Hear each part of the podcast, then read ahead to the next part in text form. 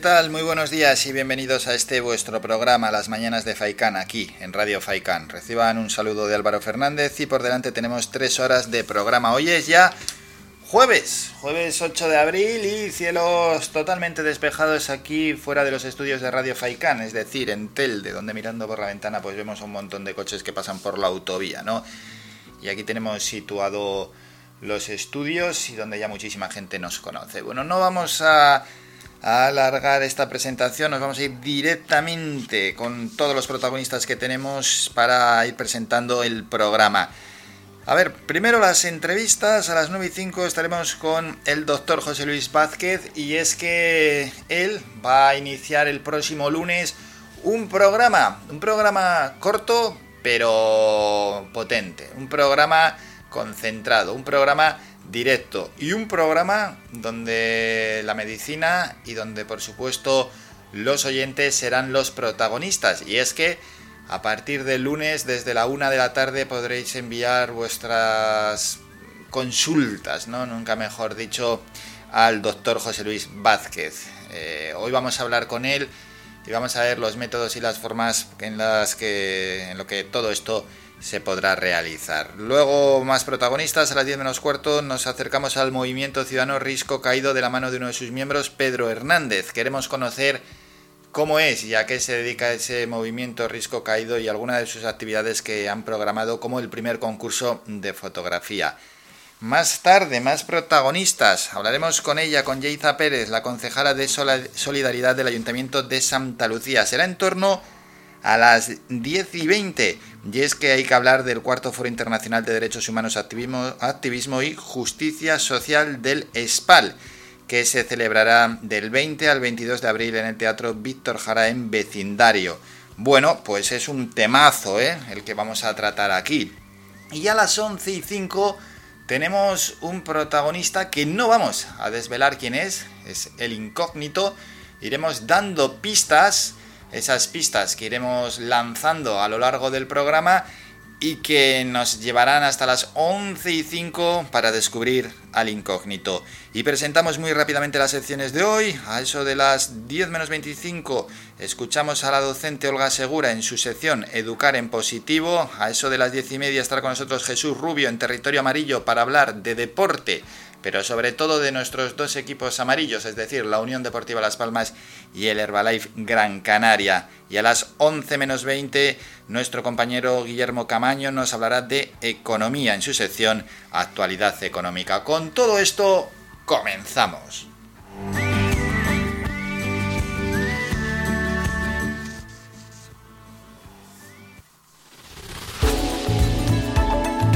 La opinión del día. Y hoy toca otro tema diferente. A veces, y nos desviamos un poco de lo que es la actualidad, convendría parar un poco.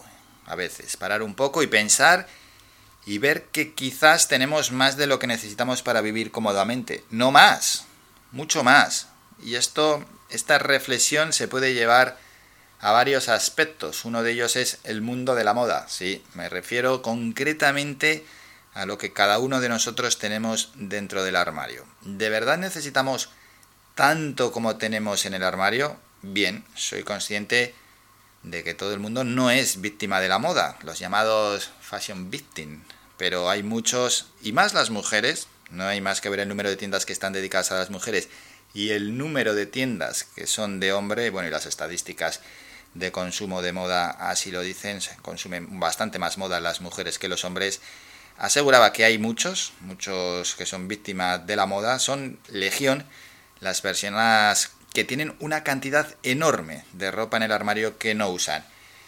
Y hoy viene este tema aquí a colación en relación al medio ambiente y es que pues ya hemos tocado unos cuantos aspectos ¿no? que tienen que ver con el cuidado del medio ambiente. La industria de la moda es una de las más contaminantes del mundo y a ello estamos contribuyendo todos. La industria de la moda ya desde hace bastante años no es lo que era décadas atrás, ni mucho menos. Y tampoco tenemos en el armario lo que tenían nuestros antepasados. Ahora se vive en el denominado fast fashion, es decir, ropa de mucha menor calidad a bajo precio. Y es que esto se ve, en cuanto metes dos, tres lavados a la ropa, ya no es igual a como lo habías comprado, ¿no? Esto nos permite, ¿qué permite esto? Bueno, esto permite comprar todas las temporadas lo que se lleva. Y claro, la industria de la moda, ¿qué hace? Pues la industria de la moda lo que hace es sacar nuevas cosas, diferentes, eh, diferentes diseños y diferentes estampados, tonalidades, creando así nuevas tendencias. Y esto genera que con el paso de los años el armario se llene de ropa que luego, casi por número, es muy extraño que nos la pongamos. Pongo un ejemplo, ya que he dicho esto de casi por número. Si una persona almacena en casa 50 camisetas, ¿cuántas veces se puede poner esas 50 camisetas al año? Echen cuentas. ¿A cuánto sale eh, el uso de una camiseta? ¿Merece la pena? Bueno, pues la fast fashion, que está usando tejidos como el poliéster, que distan mucho de ser ecológicos, está dañando el planeta de una manera severa y si no paramos será irreparable. Tenemos que parar, señores. No podemos seguir a este ritmo y si la industria de la moda se lleva un frenazo, la industria de la moda, pues que se lo lleve, pues que además se lo merece. Y hoy he querido traer el tema de la industria de la moda para abrir el programa porque es un tema bastante más importante de lo que parece, o al menos más importante que la atención que le prestan los medios de comunicación. Y esto no termina aquí. Contra el fast fashion aparece el slow fashion, del que hablaremos mañana. De momento empezamos con esta reflexión. Tenemos que parar de consumir moda al ritmo que lo estamos haciendo. Así que si alguno tiene una opinión al respecto, lo puede dejar en el WhatsApp.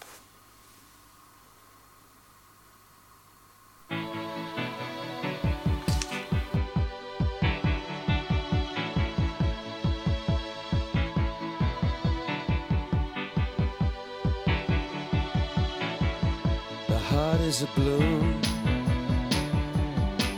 shoots up through the stony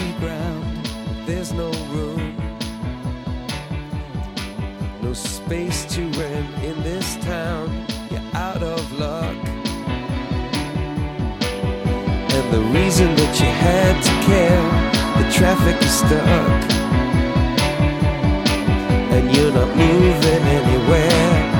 You thought you found a friend to take you out of this place.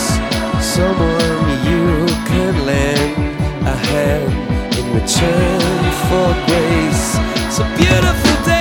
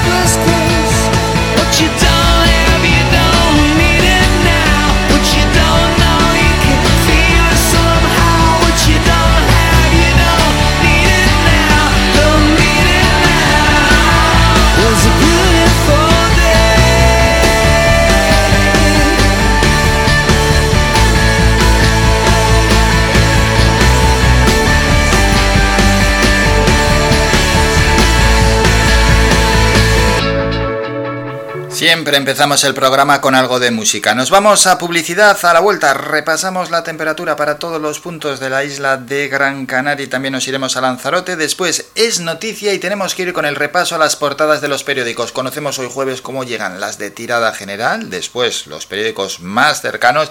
Hay alguna cosa curiosa ahí y luego los deportivos, que nos traen un poquito de todo, pero bueno, principalmente fútbol. En una de ellas viene Mbappé en la foto de portada, el jugador del Paris Saint Germain, que ayer dio otra exhibición, en este caso en el campo del Bayern de Múnich, donde los franceses se impusieron 2-3 al equipo alemán. Escuchas Faikan Red de Emisoras. Somos gente, somos radio.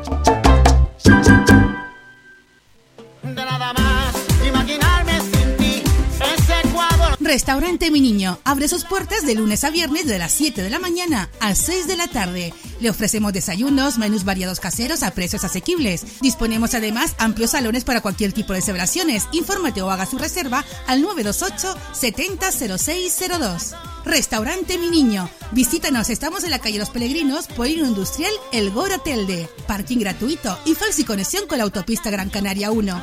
Te esperamos en el restaurante Mi Niño.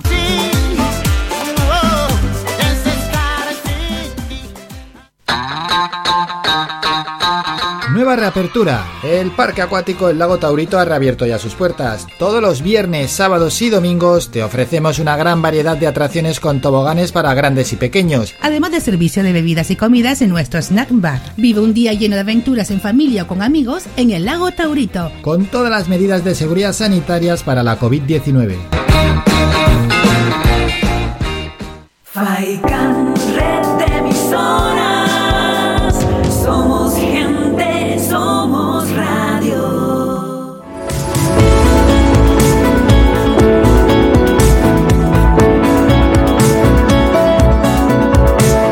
El tiempo.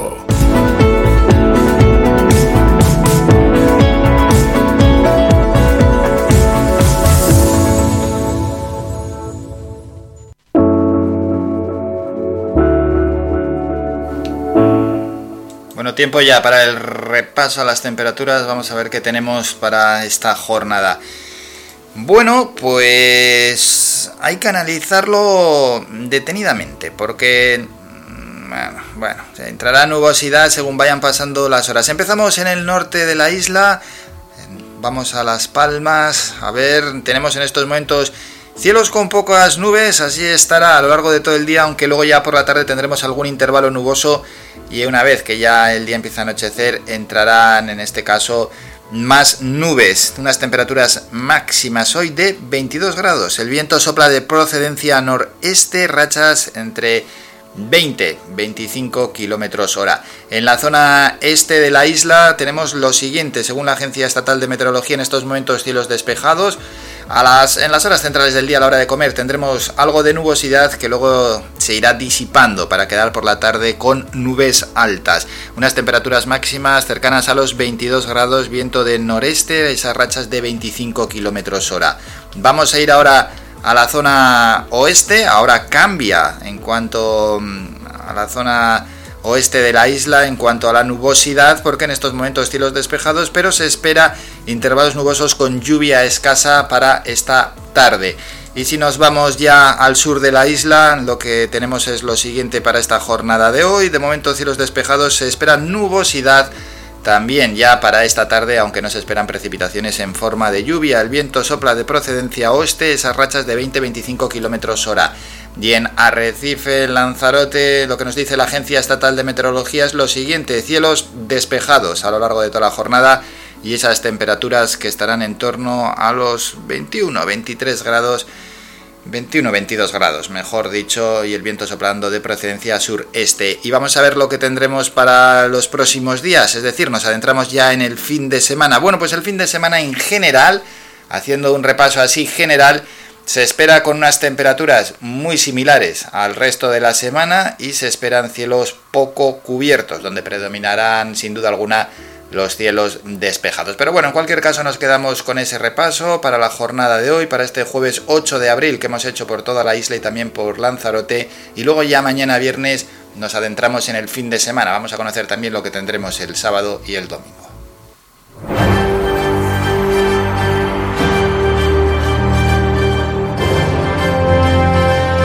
Es noticia.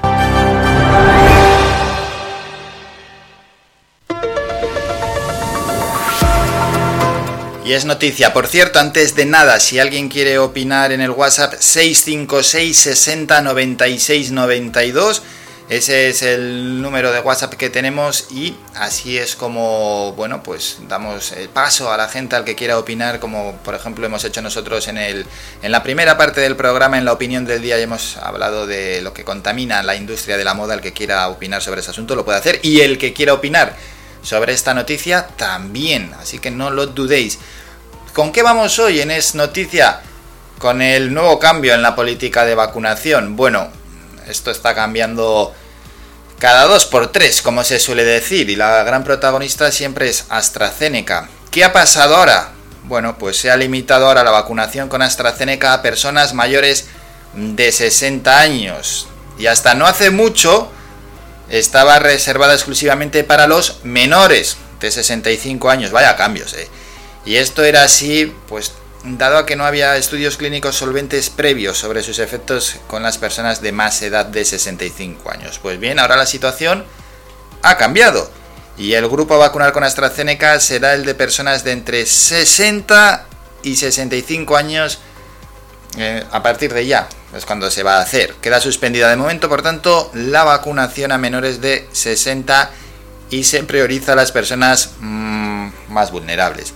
El motivo del cambio, bueno, pues tiene que ver con los últimos análisis de la Agencia Europea del Medicamento presentados ayer sobre la seguridad de AstraZeneca.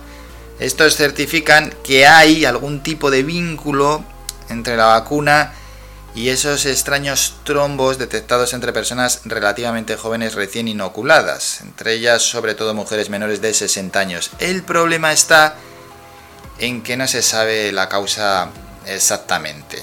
Bueno, la frase o la sentencia para que nos sigamos vacunando, si bien es cierto, es que se ha suministrado a millones de vacunas de AstraZeneca y los casos de trombos han sido muy escasos.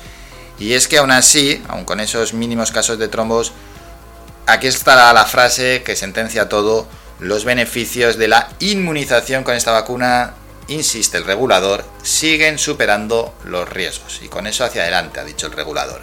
Una relación que es aún más favorable entre la gente de más edad porque las probabilidades de enfermar gravemente o morir por COVID entre las personas mayores supera con mucho, ¿no? Las de las posibilidades de padecer una crisis grave de embolia provocada por esta vacuna. Con todo esto, el Ministerio de Sanidad ayer en esa reunión con las comunidades, eh, pues tuvo el visto bueno ¿no? de las comunidades en el Consejo Interterritorial para vetar de inmediato la inmunización con AstraZeneca a personas menores de 60 años. ¿Qué pasa ahora, por cierto? Y se lo estarán preguntando muchos con esas personas menores de 60 años, profesionales de diferentes gremios a los que se les priorizó en el proceso de vacunación y que han recibido la primera dosis. Bueno, pues de ello nos enteraremos en breve y ya lo diremos aquí en el programa.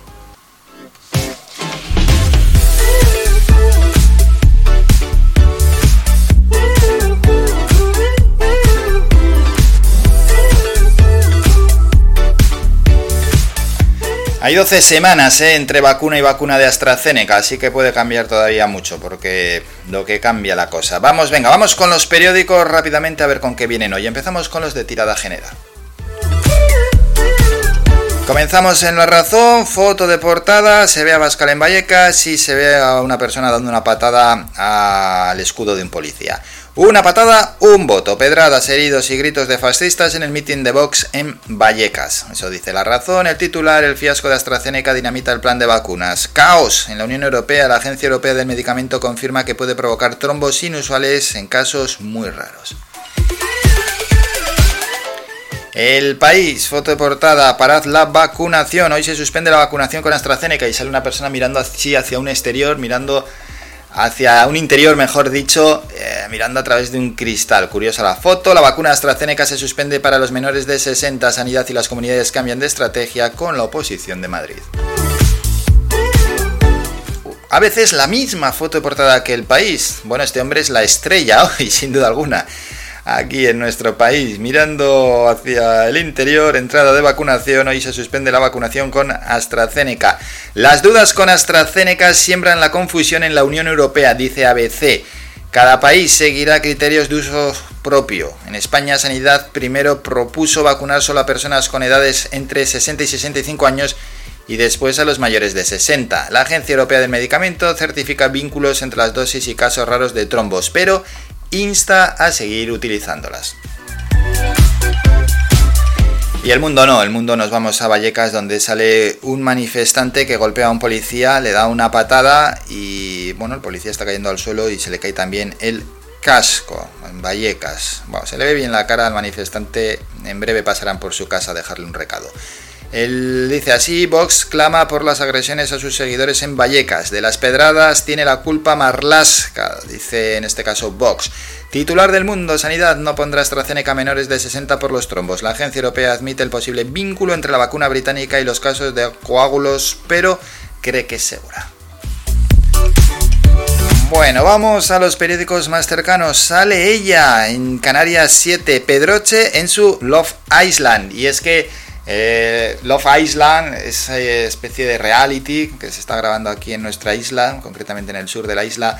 Bueno, pues eh, se empezará a emitir a partir del día 11. Cristina Pedroche es la presentadora. Y ahí sale, sí, se ve a Cristina Pedroche en bikini con otra persona y con un montón de papeles. ¿Qué podemos decir? Otras cosas, aparte de que está Cristina Pedroche por aquí. Sanidad suspende la vacunación con AstraZeneca en menores de 60 años. El actor de la torre teme mayor precariedad. CEAR alerta, el conflicto de las raíces es la punta del iceberg. Y en la provincia vamos con el titular, la patronal hotelera desafía a la CEO y mantiene a Marichal. Considera que tiene el perfil idóneo para la presidencia nacional pese la condena de dos años de cárcel por fraude fiscal. Diario de aviso, sale un pinchazo, así España deja de vacunar con AstraZeneca menores de 60 años. La decisión se produce el mismo día que la Agencia Europea del Medicamento admite una posible relación entre los tombos y el antígeno anglo-sueco, pero no hay un criterio único en la Unión Europea y fallece a los 75 años el empresario tinerfeño Pedro García San Juan.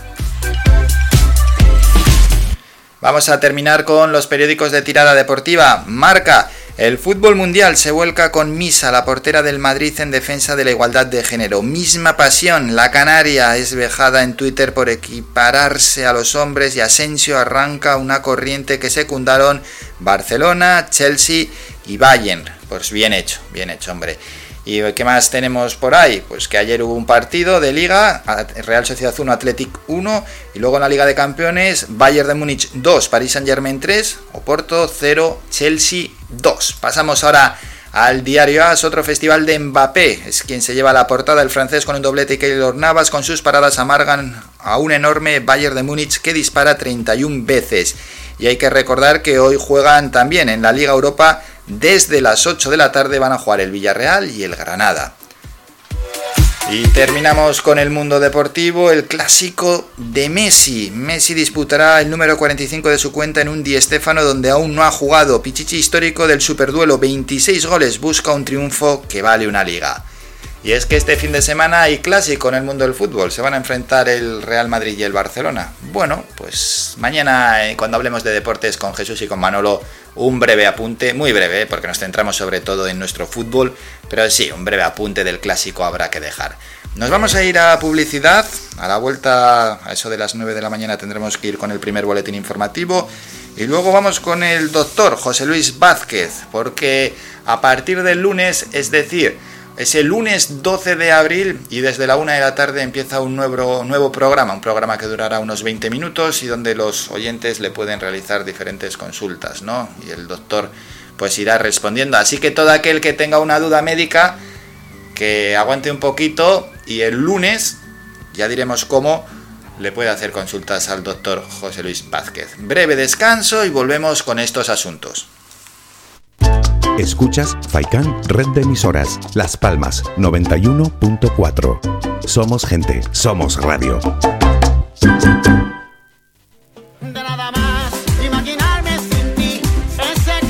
Restaurante Mi Niño abre sus puertas de lunes a viernes de las 7 de la mañana a 6 de la tarde. Le ofrecemos desayunos, menús variados caseros a precios asequibles. Disponemos además amplios salones para cualquier tipo de celebraciones. Infórmate o haga su reserva al 928 700602. Restaurante Mi Niño. Visítanos, estamos en la calle Los Peregrinos, Polino Industrial, El Goro Telde. Parking gratuito y fácil conexión con la autopista Gran Canaria 1. Te esperamos en el restaurante Mi Niño.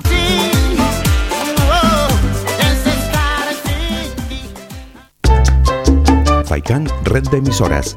Somos gente, somos radio. El Bingo Avenida, Bingo Triana, Bingo Gran París, Bingo La Ciel y Bingo Arucas han reabierto ya sus puertas con mayores premios y primas especiales. Vuelven con medidas de seguridad e higiene contra el COVID-19. Disponemos de aparcamiento vigilado y servicio de cafetería para nuestros clientes. Vende Belingo y prueba suerte. Te esperamos.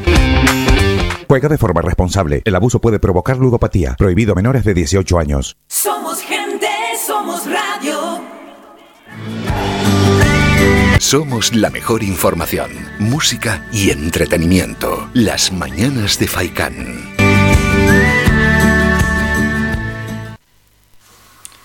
A punto estamos de llegar a las 9 de la mañana, es decir, ir con el primer boletín informativo aquí en este programa, Las Mañanas de Faikán, en vuestra radio, Radio Faikán.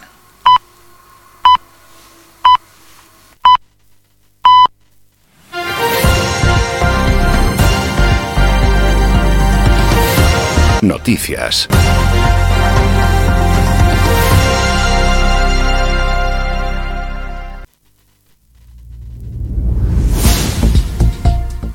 Comenzamos. Canarias registró ayer 236 nuevos contagios por COVID-19. Son 20 más que en el día precedente y es la cifra diaria más alta en lo que va de mes y se ha producido otro fallecimiento en una jornada en que las personas ingresadas en los hospitales son 11 más que la víspera por islas. Los contagios han sido 113 en Gran Canaria, 111 en Tenerife, 9 en Fuerteventura, 1 en Lanzarote, 1 en La Palma y 1 en El Hierro. Mientras ayer los equipos de vacunación del SCS han vuelto a lograr superar su cifra de vacunación récord en solo un día. 14.407 dosis puestas, son 3.000 más que el día anterior. Y hoy se seguirá vacunando atendiendo a los nuevos criterios que se adoptaron ayer en el seno del Consejo Interterritorial de Salud. Se administrará la vacuna AstraZeneca a mayores de 60 años si se continúa con la vacunación de dependientes y mayores de 80 con Pfizer. Es decir, el grupo a vacunar con AstraZeneca será el de personas de entre 60 y 65 años a partir de ya. Queda suspendida de momento la vacunación de menores de 60 y se prioriza a las personas vulnerables. Y ya en otro orden de cosas, los sindicatos, comisiones obreras y UGT han pedido al gobierno de Canarias que complemente las prestaciones que reciben los trabajadores afectados por un expediente de regulación temporal de empleo, ya que muchos de ellos afrontan una situación económica difícil. Las organizaciones sindicales consideran que los 1.144 millones de euros que Canarias recibirá de los fondos europeos de reconstrucción permitiría aligerar los presupuestos del gobierno de Canarias y que éste destinase fondos a complementar las prestaciones por ERTE. Hay más asuntos. El juzgado instrucción número 4 de La Laguna ordena el ingreso en prisión preventiva incondicional y comunicada de cinco de los ocho inmigrantes detenidos en relación con los disturbios registrados en el campamento de acogida de las raíces en Tenerife. Fuentes del Tribunal Superior de Justicia de Canarias precisan que estos cinco varones son de nacionalidad marroquí y que se les imputa la comisión de presuntos delitos de lesiones, riña tumultuaria, desórdenes públicos y atentado a agente de la autoridad.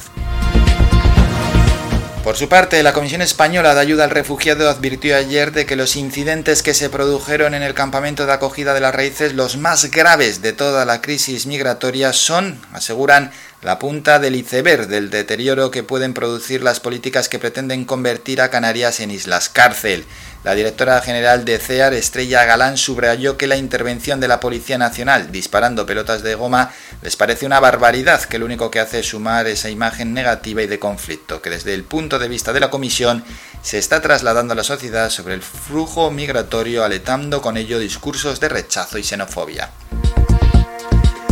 Y el último apunte, dos buques de salvamar rescataron ayer a dos pateras que se dirigían a Fuerteventura con unos 70 migrantes en cada una de ellas. Ha sido, una ha sido rescatada por el Salvamar Mizar y los ocupantes fueron llevados a Puerto del Rosario con 65 personas, entre ellas un bebé y 10 mujeres. Y la otra salió otro buque Salvamar de Las Palmas a su rescate y también con unas 60-70 personas. Terminamos con la información más cercana, regresamos a las 10 con un nuevo boletín informativo.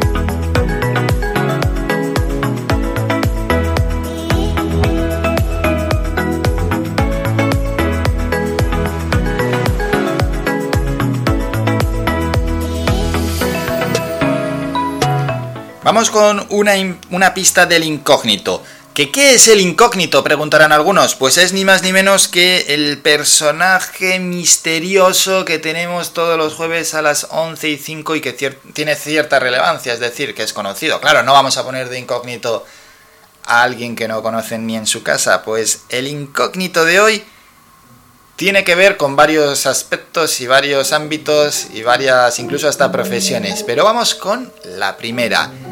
El incógnito de hoy tiene relación con el mundo de la música. Es más, con el mundo del rap, del hip hop. Allí hemos dado buena pista, ¿eh? 656 60 96 92 por si alguno se quiere animar a decir quién es el incógnito. Bueno, y mientras vais acertando quién es o quién no es el incógnito, vamos a escuchar una canción, vamos a escuchar música y después tenemos que ir con Mundo Digital, es decir, el kiosco digital de la mano de Juan Cruz Peña, nuestro compañero que nos trae la principal información que tienen en estos momentos los medios digitales de nuestro país, y luego Trending Topic, es decir, esto es, pues entramos en Twitter, Vamos a las tendencias y vemos mm, sobre qué están tuiteando los, los tuiteros en estos momentos. Ya os adelanto que se está llevando la palma AstraZeneca, como era previsible, porque además lo recogen casi todos los medios de comunicación, pero también Vallecas o Santiago Abascal. Luego vamos a profundizar ¿eh? en la sección de Twitter. Venga, vamos en estos momentos con algo de música que nos gusta animar las mañanas.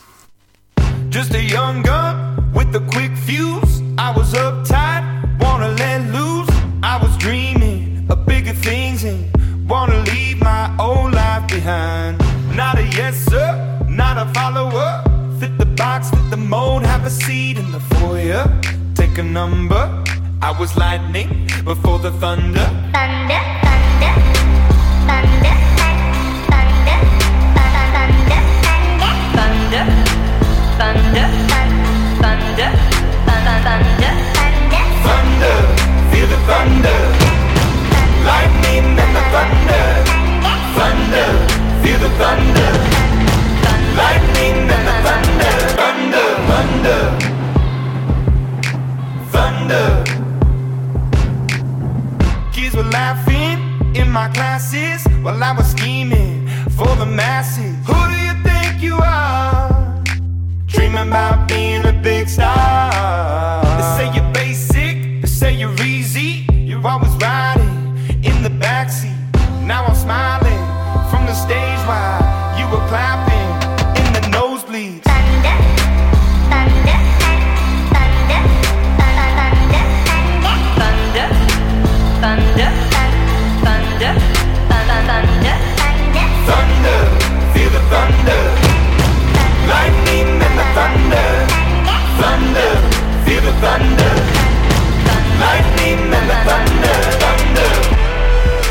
Y después de estos minutos musicales, vamos a hablar, como hemos anunciado antes, con el doctor Vázquez, que el próximo lunes desde la una de la tarde irá con un nuevo programa aquí en Radio Faikan. A él le saludamos ya. Doctor, buenos días. Hola, muy buenos días a todos. Estamos deseando que nos cuente cómo va a ser esa, ese programa que todos podremos escuchar a partir del próximo lunes. Bueno, pues va a ser un programa de salud donde vamos a recibir llamadas de oyentes que tengan algún problema y procurarles las soluciones a esos problemas de salud que puedan tener con medicina natural, eh, que tiene, a mi modo de ver, muchas ventajas sobre la medicina convencional, sobre todo por lo menos que no causa problemas, no tiene efectos secundarios, no tiene toxicidad, es compatible con cualquier tratamiento médico convencional que se pueda estar llevando y está dando unos grandes resultados. Tenemos varios programas en otras emisoras y la verdad es que los oyentes están muy satisfechos, llaman con mucha frecuencia y están obteniendo excelentes resultados. Por tanto, hay que advertir y poner ya sobre aviso a todos esos oyentes que quieran contactar con el doctor Vázquez, porque, doctor, en eso consiste el programa, en esa interacción entre, en este caso, mm, los pacientes, los oyentes, mejor dicho, y, y el propio doctor y usted mismo.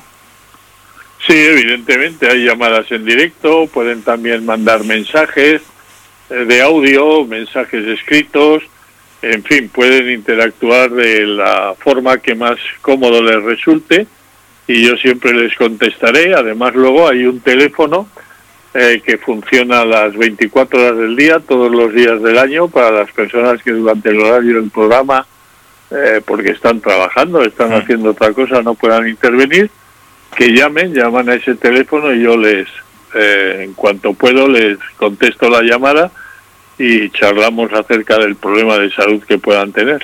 Y habitualmente, ya que nos ha comentado que está realizando también otros programas, ¿cuáles son eh, las consultas que realizan los oyentes? Bueno, las hay de todo tipo, personales o para algún familiar o algún hijo.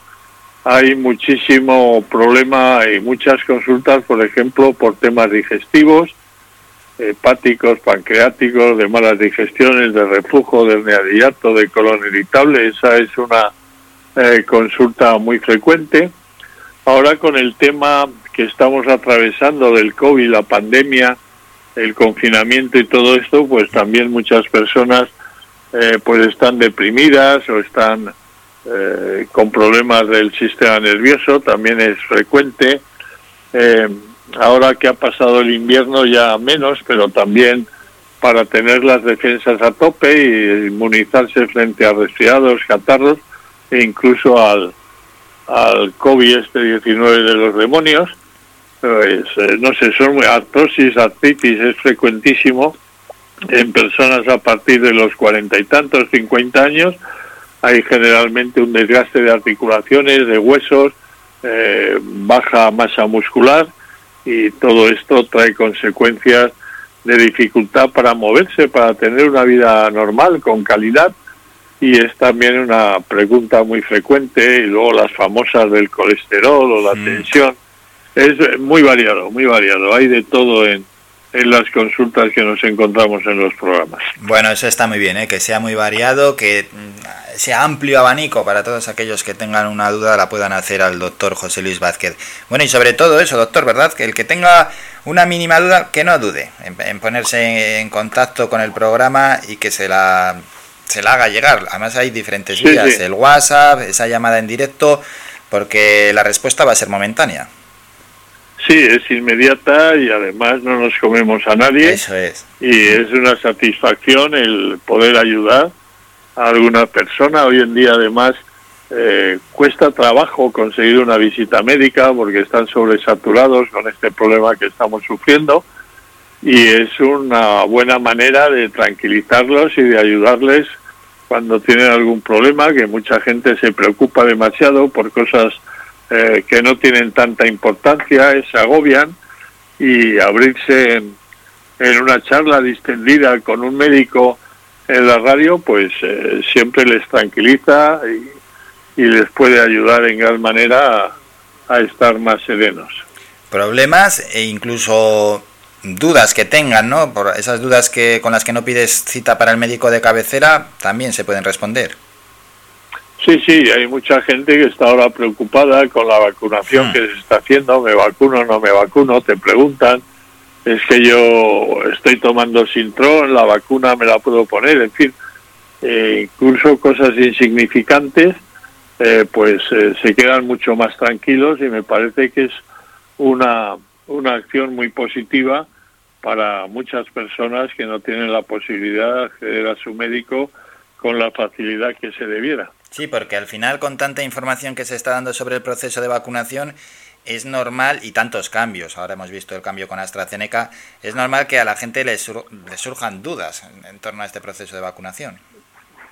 Sí, sí, es eh, muy frecuente en cuanto al proceso de vacunación y en cuanto a otras cosas, compatibilidad de diversos eh, tratamientos que tengan, si están llevando un tratamiento para la tensión y tienen otro problema, me preguntan si es compatible, si no hay problema que tomen los dos tratamientos que le han puesto eh, en fin, la salud es lo que más nos debe de preocupar porque es lo que nos permite tener una calidad de vida adecuada siempre que estemos en buena condición. Hoy en día, afortunadamente, la esperanza de vida es mucho mayor.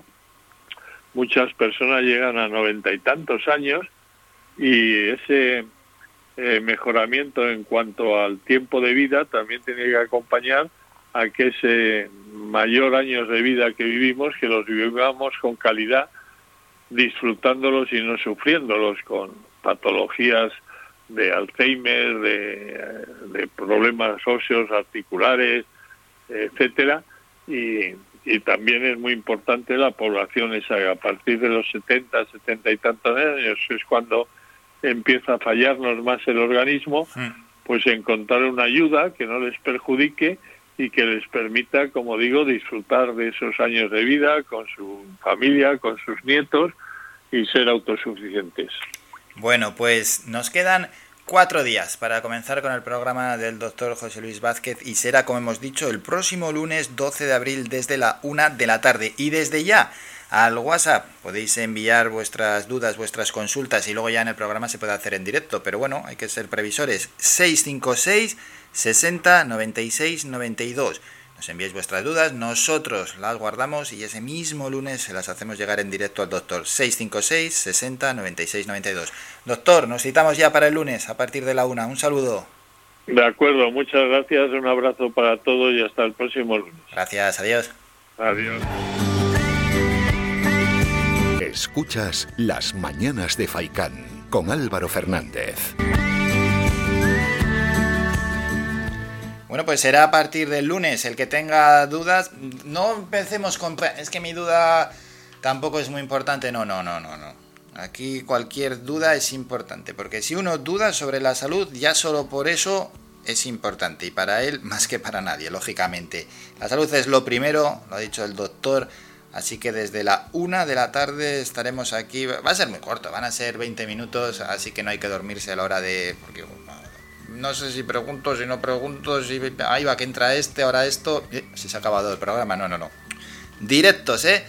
En cuanto entre el doctor a la una, el que tenga cualquier cosa, llamada o WhatsApp, WhatsApp que podéis enviar desde ya, ¿eh? Y nosotros los vamos a ir guardando para preguntárselo al doctor José Luis Vázquez. Lo dicho, que será el lunes, día 12 de abril, a partir de la una de la tarde. Ahora nos toca hacer un muy breve descanso, es un minuto a la vuelta, llega Juan Cruz Peña con el kiosco digital y después nosotros en este amplio sección que llamamos Mundo Digital iremos con Twitter, con la sección de Twitter, el Twitter que está que arde, está, y no es broma, porque se suele decir, no, Twitter está que arde, pero es que realmente está ardiendo con las opiniones sobre AstraZeneca y sobre todo con lo que ayer sucedió en el barrio madrileño de Vallecas. Iremos con ello también en unos minutos y después la docente Olga Segura nos tiene que hablar de educación, de educar en positivo.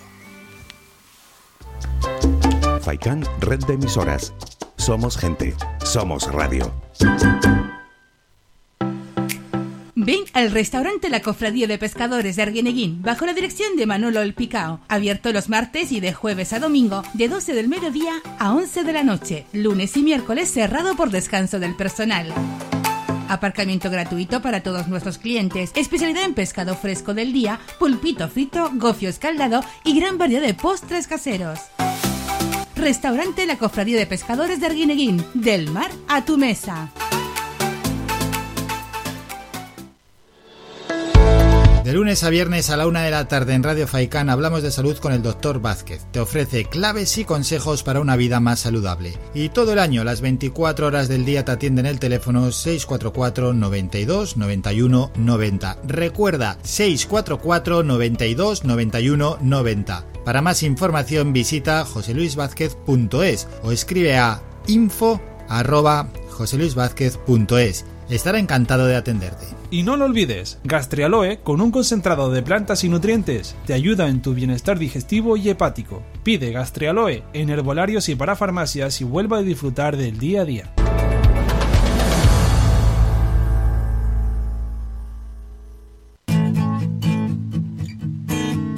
Somos música. Somos información. Somos entretenimiento. Somos vida. Somos Radio Faikán. Somos gente. Somos radio.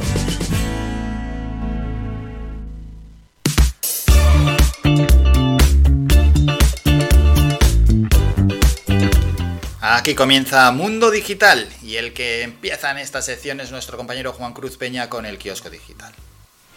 Aquí comienza el kiosco digital, el espacio para conocer cómo abren los principales diarios en España, hechos por y para la red, con Juan Cruz Peña. Hola, ¿qué tal? Saludos y bienvenidos. Hoy es jueves, hoy es 8 de abril de 2021 y comenzamos ya. Vamos con la apertura de El Confidencial. Las farmacéuticas activan la diplomacia paralela con las comunidades autónomas para vender vacunas. Gobiernos autonómicos como el valenciano o el andaluz admiten la existencia de llamadas de intermediarios y empresas dirigidas a abrir canales de comercialización, aunque sin haberse concretado la intención de romper el modelo de distribución centralizado, algo que sí ha insinuado Madrid. Así abre el diario.es. España suspende la vacunación con AstraZeneca a menores de 60 años y deja pendiente la decisión sobre quienes esperan la segunda dosis. La EMA ha avalado que se siga usando la vacuna ahora llamada Vaxzevria, porque aunque considera que hay que añadir en el prospecto los trombos como un efecto secundario muy raro, los beneficios son mucho más que los riesgos. La ministra no puede asegurar que los que han recibido una pauta puedan recibir la segunda. Se seguirá valorando la seguridad y se estudia la posibilidad de inyectarles otro fármaco. Así abre el español. Madrid se queda sola contra Sanidad. Quiere seguir usando AstraZeneca en menores de 60. Sanidad decidirá este jueves si se amplía la edad máxima para poner esta vacuna, aunque también baraja poner una segunda dosis a los ya inoculados.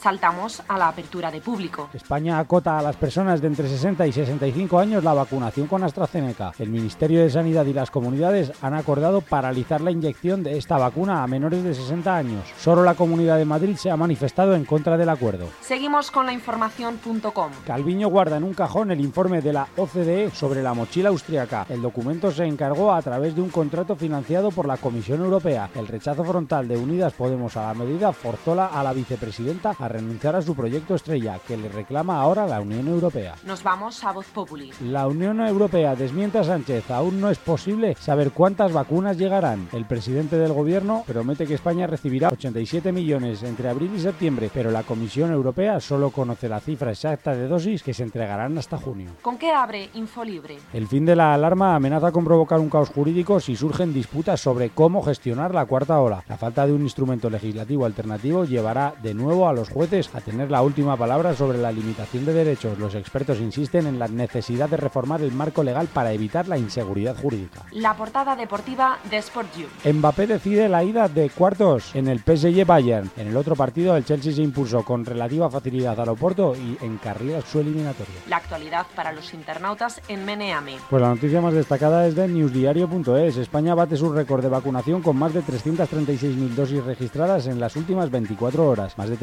336.000 dosis de la vacuna contra la SARS-CoV-2 en 24 horas. España bate su récord de vacunación establecido en 306.000. Cerramos con la frase del día de proverbia.net. Pues hoy jueves 8 de abril de 2021 es una frase que nos habla de libertad. La libertad es como una cometa, vuela porque está atada a la responsabilidad del que maneja. La dijo José Luis San Pedro, escritor y economista español de los siglos XX y XXI. Pues hasta aquí esto ha sido todo lo más destacado por la prensa digital en España a primera hora del día. Mañana estaremos de nuevo aquí contigo a la misma hora. Hasta entonces, recibe un cordial saludo saludo de Juan Cruz Peña y que pases un buen día. Un saludo, adiós. Trending Topic.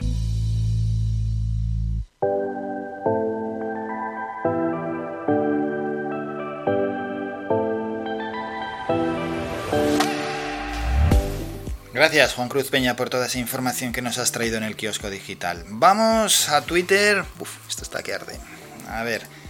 Empezamos a explorar tendencias. La primera, feliz jueves. Bueno, la tendencia que utilizan todos los tuiteros para intentar posicionarse, pero que al final es, no vale para nada. Vallecas. Vallecas es la segunda tendencia en nuestro país. Vallecas, que vamos a entrar a ver qué dicen de Vallecas. Pablo Iglesias dice, este ultraderechista, Miguel Frontera, tiene una orden de alejamiento por acosar a mi familia y será juzgado por ello. Esta foto de hoy en Vallecas dice mucho de lo que está pasando. Pablo Casado Blanco, dice Pablo Casado, mi rotunda condena de la violencia y el acoso contra cualquier partido democrático y la prensa. Todo mi apoyo a la policía, periodistas, Vox, Santiago Abascal y Rocío Monasterio por lo ocurrido esta tarde en Vallecas. Antonio Maestre dice ninguna lección a la gente de Vallecas, nadie con un poco de dignidad habría soportado esa provocación sin reaccionar, han sido ejemplares. Vox dice os pedimos colaboración para identificar a estos salvajes que han agredido a simpatizantes de Vox y a policías y les han lanzado piedras y estacas. La violencia sufrida en Vallecas no quedará impune, dice Vox. Hay más tendencias. La hora Tony Cantó es la tercera. Abascal se ha situado como cuarta tendencia. Vamos a ver qué dicen del líder de Vox. Yone Belarra, ministra y de Podemos, dice estaba claro que lo que buscaba Vox hoy en Vallecas era ganar votos en el barrio de Salamanca, extendiendo su odio y su violencia. Bascal ha llegado incluso al saltar el cordón policial, provocando una carga, gracias a los vecinos de Vallecas que han dicho no al fascismo. Bueno, eso lo hizo una ministra. Pablo Casado, de nuevo, muy activo. Mi rotunda condena, bueno, es lo mismo, es el mismo tuit, lo que pasa, el que hemos leído antes, lo que pasa que al llevar la palabra Bascal también se ha situado... Eh, arriba. A ver qué dice Miguel Ramos. Así empiezan los incidentes en Vallecas. A los pocos segundos de subir al escenario, Bascal llama a sus seguidores a encararse con los vecinos que protestan. Se saltan el portón policial y se produce la primera carga contra los vecinos, por supuesto. Vox dice lo siguiente, momento en el que Santiago Bascal recibe un botellazo. Pedimos colaboración para identificar al agresor, aunque los medios y Marlasca les protejan. La impunidad de los violentos de izquierdas terminará pronto. Girauta, todo mi apoyo a Santi Abascal y Rocío Monasterio. Toda España es de todos los españoles. No hay territorios de excepción ni barrios con barreras ideológicas. Vamos a seguir con, en este caso, la quinta tendencia que es AstraZeneca. Cambiamos ya un poco de asunto. A ver de AstraZeneca qué es lo que tenemos. CNN en español. Los españoles menores de 60 años dejarán de recibir la vacuna de AstraZeneca contra el COVID-19 a partir de este jueves. Antena 3 Noticias. Enrique Ruiz Escudero dice, el que haya recibido la vacuna de AstraZeneca debe estar en un estado de confusión.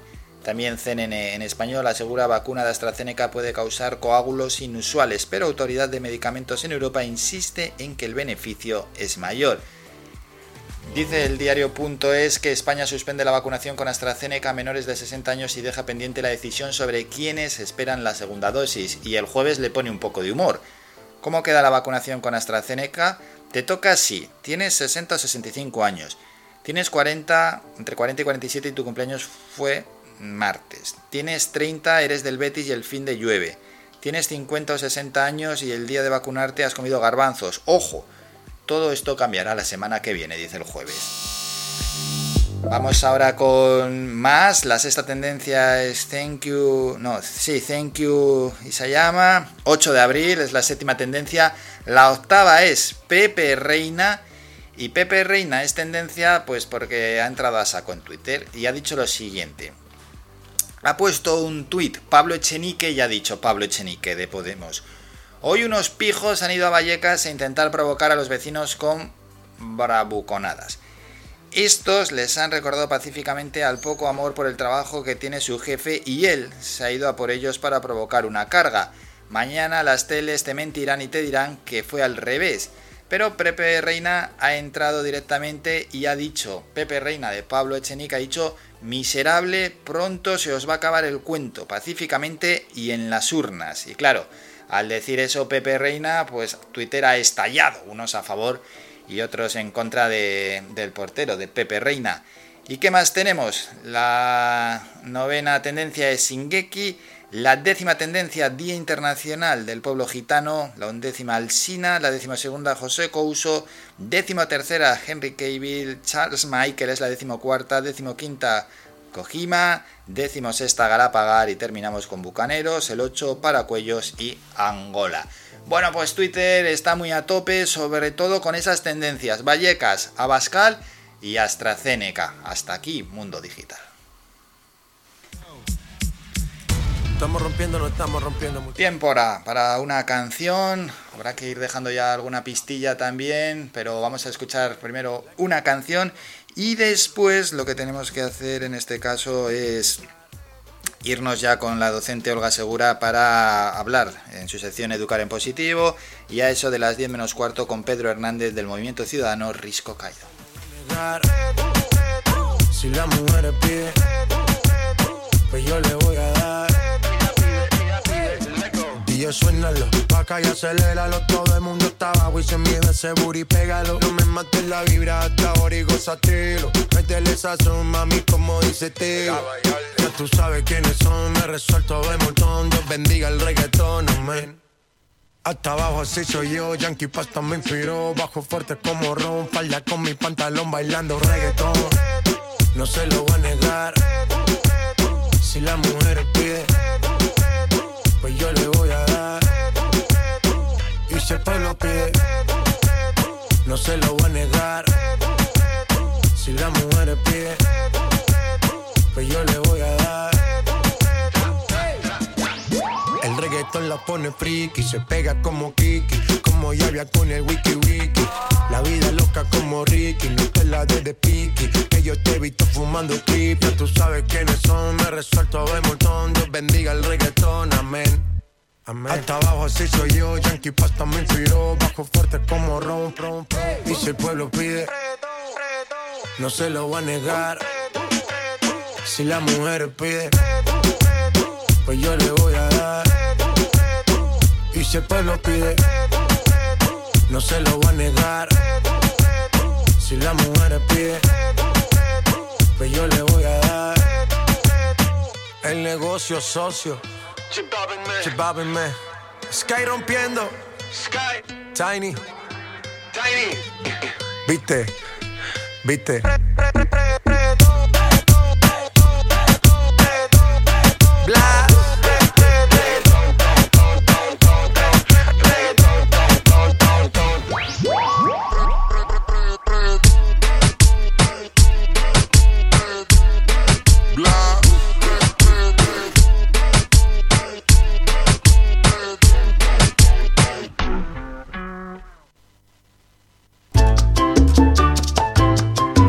Escuchas Faikan Red de Emisoras. Somos gente, somos radio. El Guachinche, en Carlos V, Carrizal de Ingenio. Si aún no conoces nuestro bichillo lagunero, no tienes perdón de Dios. El Guachinche, frente al Centro Cívico del Carrizal. Especialistas en gastronomía antigua canaria. El Guachinche, ven a conocer el patrimonio canario a través de las recetas de Doña Luisa. Costillas con piña, papas negras, atún de romería y muchas deliciosas recetas más. El Guachinche, teléfono de reservas 626 20 18 72. El Guachinche, en el Carrizal, especialistas en cocina antigua canaria, bichillo y vino tradicional. El Guachinche, en el Carrizal, disfruta de lo nuestro. Fomenta el amor en Floristería Siempre Viva. Di lo que quieras y cuando quieras. Arreglo florales, plantas, ramos, todo lo necesario para comprar o regalar. Con envío a domicilio. Nos encontrarán en San Juan Telde. Floristería Siempre Viva. Damos vida a tus sentimientos. Cuando llevan flores de la siempre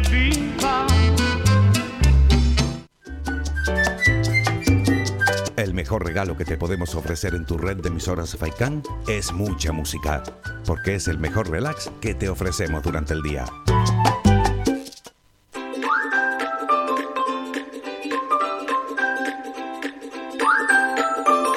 Educar en positivo.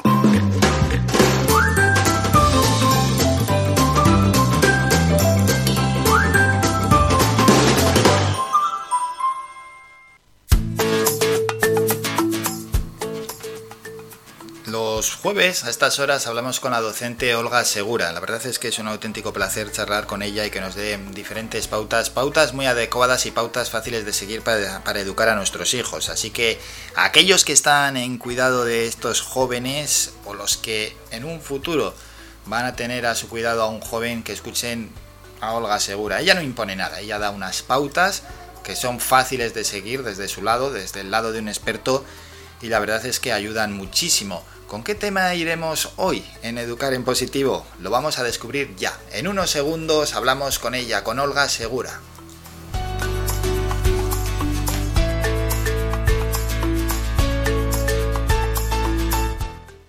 Hablamos con Olga Segura. Olga, buenos días. Buenos días. Después de, esta, de estas mini vacaciones, de alguna forma tan extraña, pues aquí estamos de nuevo. Eso es, esas mini vacaciones, que qué tal, qué tal has llevado la Semana Santa. Pues nada, dentro de lo que se puede, como todo, con todas las normas de seguridad, con todo lo que ahora mismo corresponde hacer y, y tomándonos un respiro, que es lo que necesitamos. Eso es, porque ante todo hay que cumplir esas normas, ¿eh? A ver si no llega ese repunte de, de la cuarta ola y hemos cumplido con las normas de seguridad. Vamos a ver si tenemos suerte. Ojalá, ojalá. Bueno, vamos al, al, tema que nos toca, que en este caso es dentro de la sección Educar en Positivo, y vamos a hablar pues del estudio, de educar, etcétera, temas que ya hemos tratado aquí en anteriores días, en anteriores jueves. ¿Qué tenemos para hoy, Olga? Bueno, pues precisamente por la vuelta de estas mini vacaciones que hayamos salido no de casa para, para los chicos y chicas y, y para los niños y niñas siempre es un, un cambio de rutina, pues quizás eh, se me ocurría plantear organizar bien el lugar de estudio en casa. Bueno, pues porque... aquí esto es importante ¿eh? porque se puede enfocar de, desde muchos aspectos, desde muchos lados. Enfocar, tener un lugar de estudio en casa, ¿verdad? Sí, es, eh, hay veces que es complicado y que no tenemos ese espacio adecuado, en las casas no, no hay ese espacio a lo mejor adecuado para ponerte a, para ponerse en este caso los niños a estudiar, ¿no? a centrarse en el estudio.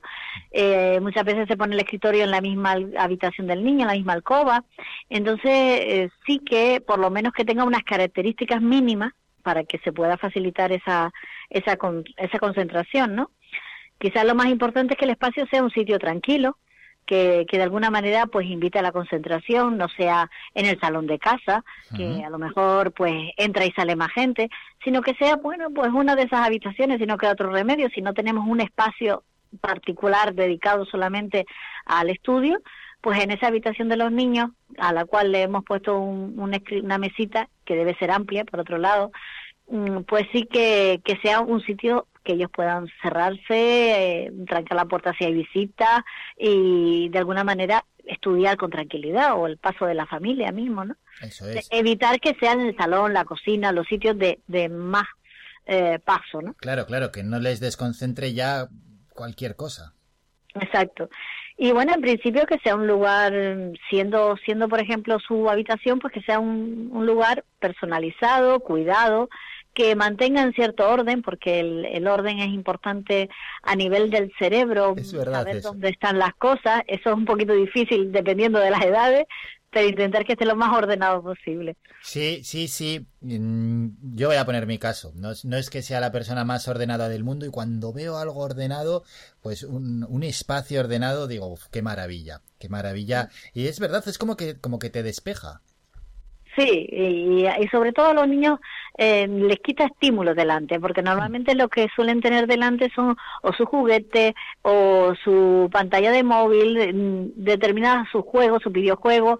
Entonces, de alguna manera, si lo ordenamos, lo guardamos y en ese momento solo de estudio, pues ya no tienen eso, esas, esos estímulos que les atraen, ¿no? Que de alguna manera les llaman, como digo yo, a, a perderse en el juego y a y a perderse en el punto de no estudiar. ¿no? Sí, porque cualquier cosa muchas veces es buena para distraerte a la hora del estudio, eso lo sabemos mm. todo.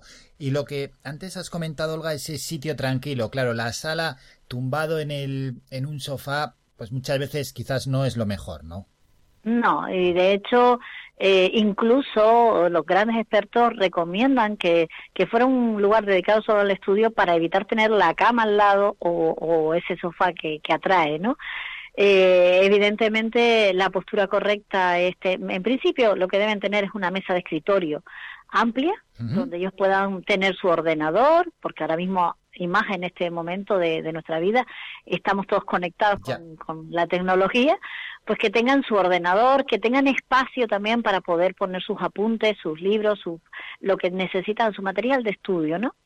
Y que la mesa sea amplia, que la silla esté a una altura adecuada, es decir, que prácticamente la cintura del niño corresponda a, a la mesa cuando se siente y que pueda poner los brazos, los codos sobre la mesa de forma que no agache los hombros, eh, que, que, no se encorve, ¿no? De alguna manera, que tenga una medida eh, adecuada, que la silla se pueda trasladar, que no pese excesivo, que se pueda trasladar uh -huh. para colocarla, y la espalda recta, nada de, sillas de estudio de estas que se son flexibles y que la espalda se pone muy muy inclinada hacia atrás.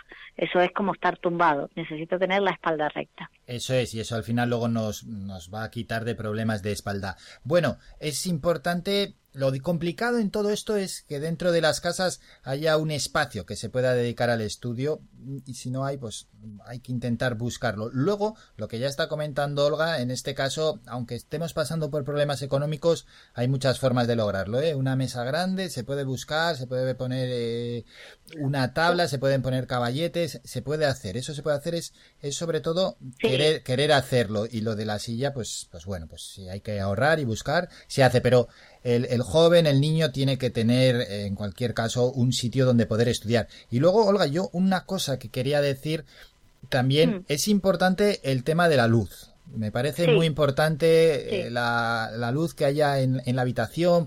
hay veces que la habitación o, o, no tiene o tiene una ventana muy pequeña, pero en cualquier caso los padres tienen que hacer un esfuerzo para que la luz sea la adecuada, no solo sí, a la hora de estudiar, porque sin, con una luz que no es buena te vas a cansar muy rápido y por supuesto vas a tener problemas oculares. Claro, en principio la luz más adecuada, como todos sabemos, es la luz natural, ¿no? Mm. En la medida que se puede y se puede estudiar con luz natural y, y sería ideal. Si no hay que buscar una luz cálida, una luz que, que entre adecuadamente, que no proyecte sombras, eh, sobre un flex, una lámpara, que de alguna manera no proyecte sombra sobre lo que el niño está escribiendo o leyendo, eh, y que sea una luz cálida. En la, en, durante un tiempo se creía que era mejor la luz fría, la luz cuanto más brillante, cuanto más clara. Ajá. Y parece que eso irrita, a, se ha descubierto que irrita la visión y que cuando se está tanto tiempo estudiando, eh, o unas horas determinadas puede producir un cansancio físico. Entonces, una luz cálida, sin ser, eh, como digo yo, mortecina, sin ser de esas que son muy apagaditas, sí. sino, mm, hombre, que dé la claridad suficiente para, para estudiar. Y luego también es importante, muy importante los tiempos de Ey, estudio. Los horarios, por ello te quería preguntar, por los horarios. Sí, en principio hay que partir de que una, un niño, una niña, bueno, y todos nosotros en realidad, tenemos una corta exposición al, al, tiempo de atención, es decir, una atención concentrada en algo determinado suele durar 20 minutos a lo sumo. Entonces, durante esos 20 minutos, estudiar y luego hacer cualquier cosa que sea un movimiento o cambiar de actividad. Es decir, si estoy leyendo, subrayar. Si subrayo, cambio de actividad, mi mente entiende que eso es otra actividad y puedo prolongar ese tiempo de estudio, un poquito más, ese tiempo de atención. Y, y por supuesto, planificar horarios. Planificar. planificar horarios. Uh -huh. Sí, sí, es decir, a ver qué, qué materias tengo, qué es lo que tengo hoy que estudiar y eh, cuánto tiempo le voy a dedicar. Pues si mm, hoy tengo los deberes de matemáticas y lengua, eh, pues me voy a poner con matemáticas y lengua eh, 20 minutos más otros 20 para concentrar, subrayar y, y aclarar las situaciones, 40 minutitos. Y en esos 40 minutos de una asignatura, eh, pues voy a, a, marcarlo en un horario. Los lunes, mmm, desde las 8 hasta las 9 menos cuarto, uh -huh. estoy estudiando. Y así crear unos horarios de, de planificación, ¿no? A la hora de... Es importante porque hay que cuidar el tiempo de atención y hay que cuidar el tiempo de estudio. Eh, siempre es importante que la concentración se favorezca. Y esto, mm, antes hablaste de la luz y se me olvidaba un punto importante. Sí. Las habitaciones eh, no deben tener, eh, no deben ser oscuras, no deben eh, tener ni pinturas en las paredes eh, estridentes, Ajá. fuertes, eh, porque distraen, crean un estímulo cerebral que, que no permite la concentración y por otro lado eso mm, pinturas paredes claras paredes claras donde eh, blancas eh, tonos pasteles que favorezcan eh, ese momento de serenidad y, y tranquilidad no para poder tener esa concentración y luego en cuanto al ordenador el ordenador es importante la visión de la pantalla del ordenador ¿no? que creo que, que, que es, eh, vamos a tenerlo con mucho cuidado. Una distancia no más o menos entre 30 y 35 centímetros de la vista a la pantalla del ordenador. Inclinar un poquito esa pantalla si es de un portátil, inclinarla un poquito hacia atrás para que no crear esa medida. Y, y, y cada cierto tiempo, pues, desconectar un poco la mirada. Se dice que lo más importante es buscar un punto lejano de esa pantalla y fijar nuestra vista en un punto lejano de la habitación. Así es, eso es. Es decir, para, para eh, intentar descansar un poco, ¿no? Todo Sí. eso son pequeñas pinceladas porque evidentemente para mí lo fundamental y a modo de resumen quizás eh, es que sea un espacio tranquilo, con buena ventilación y buena luz, eh, que no haya ruido, como hemos dicho, que tenga una mesa de escritorio y los útiles que necesita mm, para trabajar los tenga a mano, estén cerca, no tenga que ir a buscar el, el lápiz de escribir a la otra habitación, sino todo lo tenga preparado antes de ponerse a estudiar. Y una mesa con una altura y una silla adecuada y por supuesto el ordenador con, con, con las medidas Eso oportunas. Y, y bueno, sobre todo eh, tener en cuenta el silencio, la tranquilidad y planificar el horario de estudio. Pues con estas pautas, la docente Olga Segura en su sección Educar en Positivo ha creado un lugar de estudio en casa. Nos ha encantado escucharte, Olga. Nos citamos ya para el próximo jueves. Un saludo. Un saludo, nos vemos. Somos la mejor información, música y entretenimiento. Las mañanas de Faikán.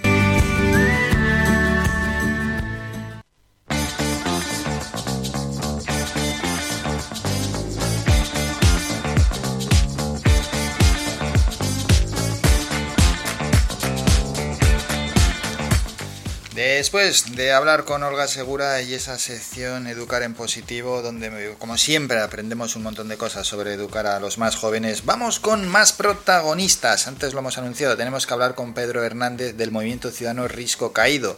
Y así, bueno, que charlar, es la primera vez que hablamos con ellos, es normal, es la primera vez que hablamos con tantísima gente y tantísimos movimientos porque el programa al final lleva un mes y ocho días, pero también queremos conocer qué actividades tienen preparadas, entre ellas el primer concurso de fotografía del paisaje cultural de Risco Caído y las montañas sagradas. Bueno, saludamos ya a Pedro. Pedro, buenos días. Hola, muy buenos días. ¿Qué tal? ¿Cómo va todo? Bien, bien, bien.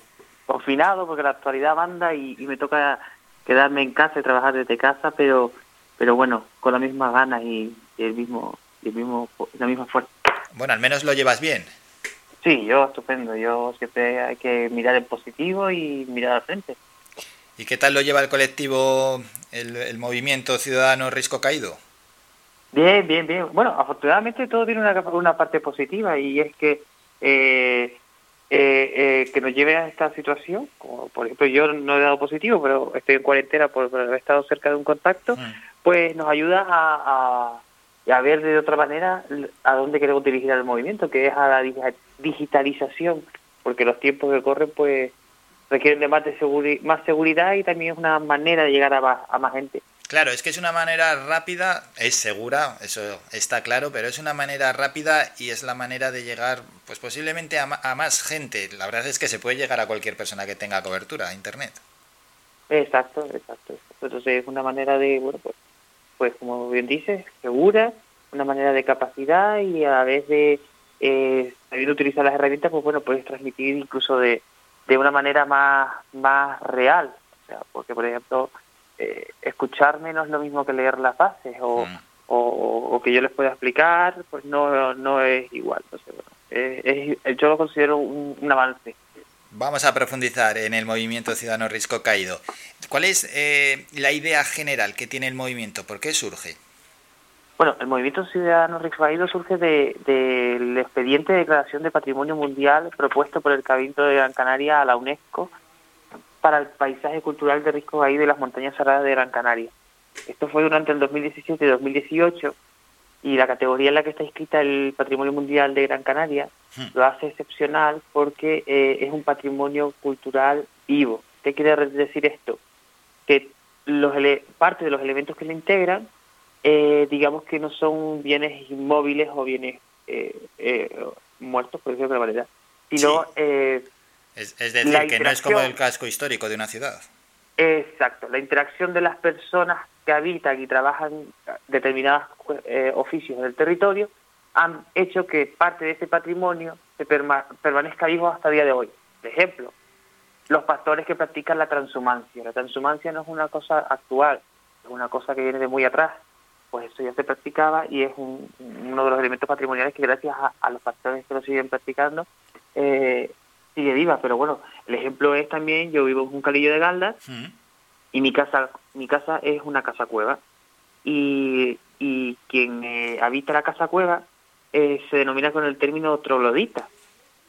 Y bueno ese hábitat troglodita es una manera de preservar eh, la forma de vivían los antiguos. Entonces bueno pues eh, debido a como yo por ejemplo me pongo a mí porque tengo mi casa cueva pero es, una es una vivienda muy habitual en la zona de Acusa, Artenara, El Hornillo de Agaete, Barranco Hondo, Juncalillo, bueno, pues eh, toda esa gente con su forma de, de conservar su vivienda, pues también hacen que se mantenga ese patrimonio eh, vivo, vivo, y luego, bueno, diferentes cosas. Y qué importante es mostrar todo esto, porque no todo el mundo lo conoce. Claro, porque cuando, y definir un poco el, el, el término troglodita, porque cuando hablamos de el término troglodita parece que es un poco como despectivo, y no es despectivo, más bien lo que hay que, eh, nos vamos a, a hombre de las cavernas, así como muy bruto y demás, pues sí es cierto, vive en las cavernas, y las cavernas las cuevas, y, y es muy importante, muy importante conocer los términos y, darlos a conocer también para que la gente se escura de que, bueno, y además es un privilegio dormir en, en el vientre de la madre tierra. Mm. Y luego la zona, eh, ¿la sientes como cuidada, la sientes como preservada o sufre algún ataque? No, afortunadamente esta zona de la isla yo diría que es de las zonas que, que menos han sufrido eh, el paso del tiempo. O sea, una de las, yo no soy de Juncalillo, soy de, de la Vega de San Mateo y que es una zona rural también, además de la parte alta de la Vega de San Mateo, que es todavía más rural porque el casco ya está casi urbano, muy urbano, pues eh, percibo que esta zona, eh, al ser rural, todavía mantiene esa autenticidad y, y parte de esos elementos, pero igual que esto, Acusa o, o, o los barrios de Tejeda, o sea, esta zona no ha sido tan eh, invadida, por decirlo de alguna manera, que a lo mejor no es el término, pero bueno, Pero bueno, manera, lo entendemos, lo entendemos. Y, y, y bueno, eso eso forma parte de su encanto y de su, y de su excepcionalidad, ¿sabes? Que, que es muy importante que, que entonces no, no, no ha sufrido deterioro, pero sí podía sufrirlo, porque claro, es una de las cosas que hay que prever con, con el reconocimiento de- del patrimonio mundial, porque todo no, no es bueno. Puede haber cosas malas y, y, y las cosas malas, bueno, algunas se podrán evitar y otras pues se tendrá que intentar eh, menguar su impacto. Y la importancia de preservar ese patrimonio y por supuesto también de que exista una posibilidad de una vida diferente. Es decir, no todo el mundo tiene por qué vivir en un núcleo poblacional de una ciudad, que pueda vivir también en, en un pueblo o de una manera incluso un poquito más aislada en contacto con la naturaleza de manera plena. Claro, totalmente. Lo que pasa es que ahí eh, se abre otra ventana Hmm, ¿Cuál que es, es el, el- un problema que sufre no solo las cumbres de Gran Canaria, sino eh, prácticamente todos los núcleos rurales de, de España y es eh, la despoblación. Eso conlleva de que, eh, claro, la pérdida de servicios, etcétera, y bueno, pues evidentemente provoca más despoblación porque no es fácil vivir en, en un, en un núcleo que no hay nada y no es fácil tampoco vivir, eh, no es barato, mejor dicho, vivir en un, pueblo, en un núcleo como este, porque para salir ya tienes que utilizar el transporte público, que no es barato, o, o, la- o el propio coche, tienes que tener un vehículo y, y ese vehículo ya conlleva una serie de gastos, por ponerte una cosa como muy rápida así de gastos, pero bueno, la cesta de la compra evidentemente es un poco más elevada que arriba y demás, pero bueno, son cosas que se podrían que se pueden sobrellevar, pero es verdad, son, son problemas que están en la situación y Hmm. que eh, el patrimonio mundial pone sobre la mesa, o sea, la recuperación de población también conlleva que, que se aumenten los servicios también por la parte Claro, pública. pero ahí está, ahí está la, la cuestión, ¿no? Eh, La despoblación, si desde la administración hacen todo lo posible para que no se despueblen los pueblos, hombre, para la administración está claro que cuanto más centralizada está la gente y, y en núcleos más juntos, el- los servicios que tiene que dar la administración a ellos les resulta más barato. Pero claro, también que se despueble eh, el mundo rural, ¿no? Que, se, que en los pueblos deje de vivir gente, pues esto al final también va a ser un problema. Totalmente, estamos en, en- ante ante la doble cara de qué cuestión poner o elegir. Y entonces, bueno, pues... eh, Yo lo tengo claro, ¿eh? Yo, yo, que, yo lo tengo muy claro, que no se despueblen los pueblos.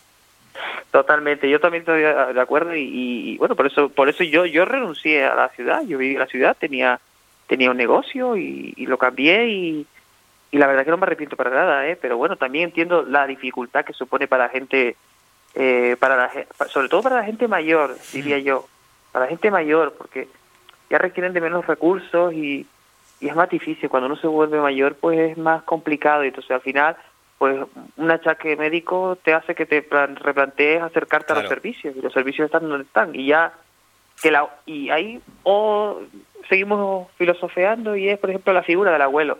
El abuelo siempre ha sido lo que ha mantenido a la familia ligada al campo. Una vez el abuelo desaparece ya el campo es la opción de vacaciones o del puente Así es, así es. Muchos vuelven con esa alegría al campo o al pueblo en, en, en las épocas festivas, pero hay que tener en cuenta que el que está allí todo el año no, pues no lo tiene a veces tan fácil como el que vive en una ciudad. Pero bueno, ya para dejar este asunto, ¿eh? que no se le olvida a la administración que las ciudades comen gracias a los pueblos y que lo que se produce en los pueblos, pues en la agricultura y en la ganadería, eso es de lo que comen las ciudades y por tanto no hay que olvidar a, a los pueblitos que tenemos.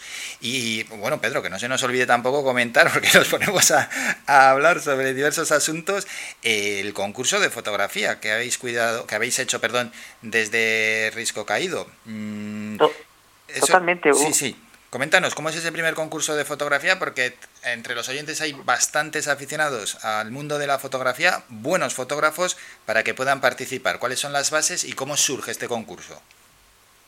Bueno, pues eh, dos de los principios fundamentales, antes de hablar del concurso, me gustaría que del- de la creación del movimiento ciudadano se basan en la participación ciudadana y la promoción y protección de los valores patrimoniales del territorio. Y cuando hablamos de participación ciudadana no hablamos solo de la población local, sino también hablamos de la población global, o por lo menos eh, de la isla de Gran Canaria. Y para eso eh, hemos, creado, hemos pensado actividades como estas, que además son seguras ante la situación actual sanitaria, eh, para promocionar eh, y, y- y- conocer también la óptica de la gente que, que, que cuida nuestra tierra, que visita nuestra tierra y que forma parte de ella, porque aunque yo viva en, el área patrimonio mundial, el patrimonio mundial no es mío, el patrimonio mundial es, es de todos, sobre todo de, de- bueno, sobre todo de los gran canarios, que creo que amamos nuestra tierra y que la y que estamos orgullosos de este reconocimiento.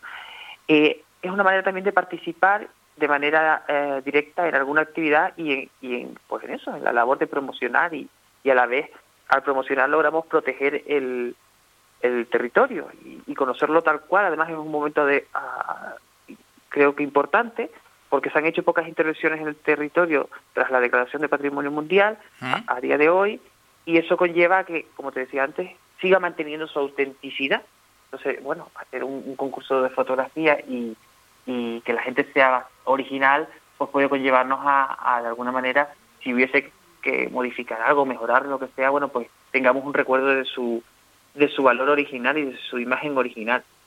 Eh, y ahí me voy, por ejemplo, a que una de las cosas importantes del concurso de fotografía y que buscamos es que la originalidad de la gente, o sea, capaz de percibir el territorio.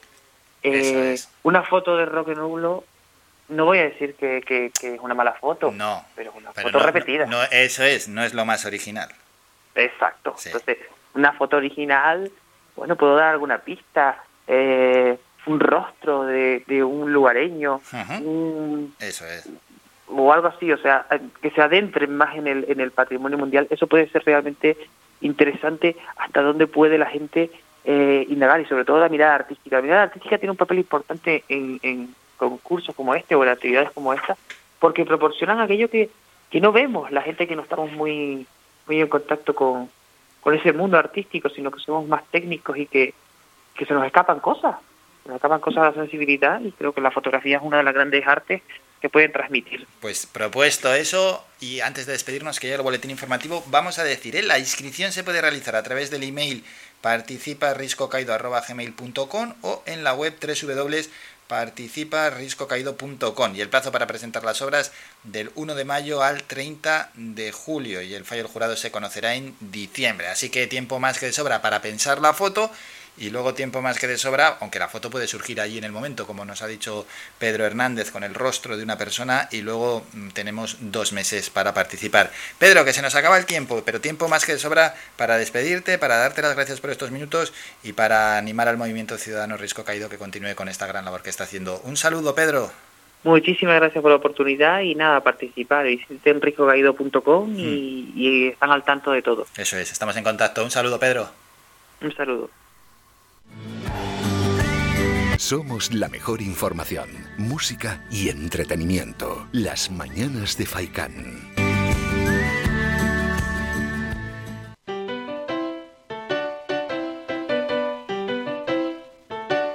Estás escuchando Faikan Red de emisoras Gran Canaria.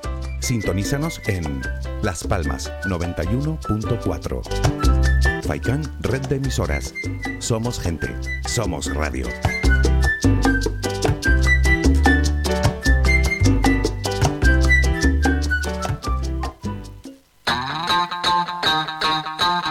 Nueva reapertura. El Parque Acuático El Lago Taurito ha reabierto ya sus puertas. Todos los viernes, sábados y domingos te ofrecemos una gran variedad de atracciones con toboganes para grandes y pequeños. Además de servicio de bebidas y comidas en nuestro snack bar. Vive un día lleno de aventuras en familia o con amigos en el Lago Taurito. Con todas las medidas de seguridad sanitarias para la COVID-19.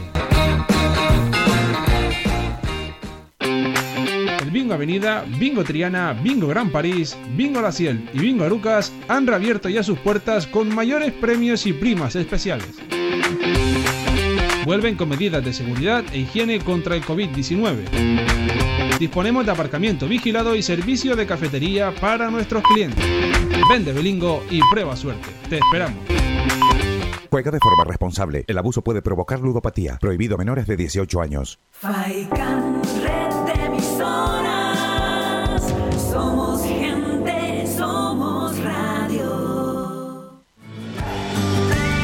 Somos la mejor información, música y entretenimiento. Las mañanas de Faikán.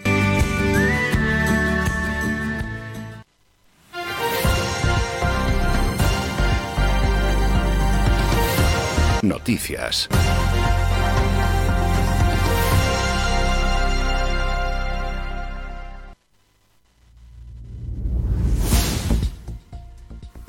Diez de la mañana y tiempo ya para un nuevo boletín informativo. Canarias registró ayer 236 nuevos contagios por COVID-19. Son 20 más que en el día precedente y es la cifra diaria más alta en lo que va de mes.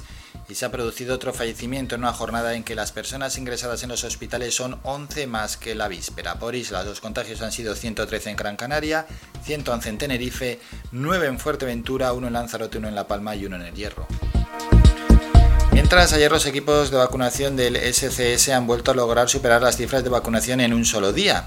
14.407 dosis puestas, son 3.000 más que el día anterior. Y hoy se seguirá vacunando, atendiendo a los nuevos criterios que se adoptaron ayer en el seno del Consejo Interterritorial de Salud. Se administrará la vacuna AstraZeneca a mayores de 60 años y se continúa con la vacunación de dependientes y mayores de 80 con Pfizer. Es decir, el grupo a vacunar de AstraZeneca será el de personas de más de 60 años. Queda suspendida de momento la vacunación de menores de 60 y se prioriza a las personas vulnerables. En otro orden de cosas, los sindicatos Comisiones Obreras y UGT han pedido al Gobierno de Canarias que complemente las prestaciones que reciben los trabajadores afectados por un expediente de regulación temporal de empleo, ya que muchos de ellos afrontan una situación económica difícil. Las organizaciones sindicales consideran que los 1.144 millones de euros que Canarias recibirá de los fondos europeos de reconstrucción permitiría aligerar los presupuestos del Gobierno de Canarias y que éste destinase fondos a complementar las prestaciones por ERTE. Cambiamos de asunto. El juzgado de instrucción número 4 de La Laguna ordena el ingreso en prisión preventiva incondicional y comunicada de cinco de los ocho inmigrantes detenidos en relación con los disturbios ayer registrados en el campamento de acogida de las raíces en Tenerife. Fuentes del Tribunal Superior de Justicia de Canarias precisan que estos cinco varones son de nacionalidad marroquí que se les imputa la comisión de presuntos delitos de lesiones, riña tumultuaria, desórdenes públicos y atentado a agente de la autoridad. Por su parte, la Comisión Española de Ayuda al Refugiado advirtió ayer de que los incidentes que se produjeron en el campamento de acogida de las raíces son los más graves de toda esta crisis migratoria. Son, dijeron, la punta del iceberg del deterioro que pueden producir las políticas que pretenden convertir a Canarias en isla cárcel. Así dijo la Comisión Española de Ayuda al Refugiado. Su directora, Estrella Galán, subrayó que la intervención de la Policía Nacional, disparando pelotas de goma, les parece una barbaridad que lo único que hace es sumar a esa imagen negativa y de conflicto que desde el punto de vista de la Comisión se está trasladando a la sociedad sobre los flujos migratorios, alentando con ello discursos de rechazo y xenofobia. Y dos buques de Salvamar rescataron ayer a dos pateras que se dirigían a Fuerteventura con unos 60 migrantes en cada una de ellas. Una ha sido rescatada por el Salvamar Mizar y los ocupantes fueron llevados a Puerto del Rosario con 65 personas, entre ellas un bebé y 10 mujeres. La otra salió otro buque Salvamar de Las Palmas a su rescate también con unas 60 personas. Terminamos con la información más cercana, regresamos a las 11 de la mañana con un nuevo boletín informativo.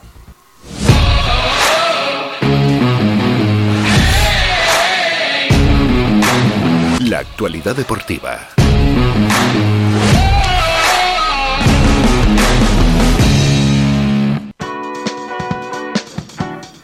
A las diez y media tenemos territorio amarillo, es decir, hablamos de la Unión Deportiva Las Palmas y también del Herbalife Gran Canaria. Esto es deportes, deportes que llegan de la mano de nuestro patrocinador. Escuchamos a nuestro patrocinador. ¿Estás tirando el cartucho de tu impresora? Pues no lo hagas. Y si tienes una empresa, tampoco. Puedes recargar tus cartuchos de impresora desde 5 euros y vendemos cartuchos compatibles y originales. Te ofrecemos servicio de copistería e impresión digital con la mejor calidad y asesoramiento. Impresión de documentos, encuadernado, plastificado, cartelería, reparación y venta de ordenadores e impresoras.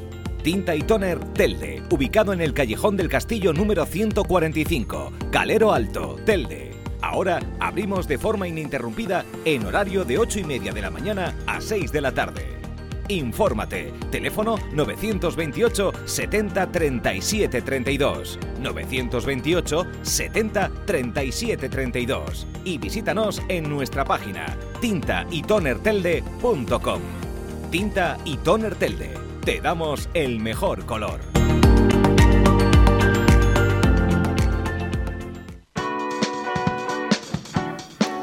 Hablamos de deporte, hablamos de fútbol, partido atrasado de liga. Ayer se disputó el encuentro que tenían pendiente la Real Sociedad y el Athletic de Bilbao que terminó con el resultado de empate a uno. Los dos goles se marcaron en los cinco últimos minutos del encuentro. Villalibre marcó para los bilbaínos a cinco minutos para el final, pero la Real Sociedad igualó el choque justo antes de llegar al minuto 90. Mañana a las 8 de la tarde arranca una nueva jornada de liga en primera división con el partido que enfrentará al Huesca y al Elche. Liga de Campeones, partidos jugados ayer de ida de los cuartos de final. Bayern de Múnich 2, París Saint Germain 3 y Oporto 0, Chelsea 2. Los partidos de vuelta se jugarán el próximo martes 13 de abril desde las 8 de la tarde. Y partidos de la Europa League a las 8 de la tarde Ajax Roma, Arsenal Slavia de Praga, Dinamo de Zagreb Villarreal y Granada Manchester United. Baloncesto, recordamos que mañana tenemos el partido de semifinales del Eurocup entre el Herbalife Gran Canaria y el Mónaco. Los franceses se impusieron en el primer partido, por tanto el equipo canario está obligado a ganar mañana sí o sí si no quiere verse eliminado de la competición. El partido se jugará en el Arena de las Palmas de Gran Canaria desde las 7 de la tarde. Ciclismo, el esloveno Tadej Pogacar del Emirates se impuso ayer en la tercera etapa de la Ichulia País Vasco con 168 kilómetros entre Amurrio y el alto de Hermualde, un muro de 3 kilómetros con rampas de hasta el 20%, tras el que sigue como líder Primo Roglic que llegó con su compatriota.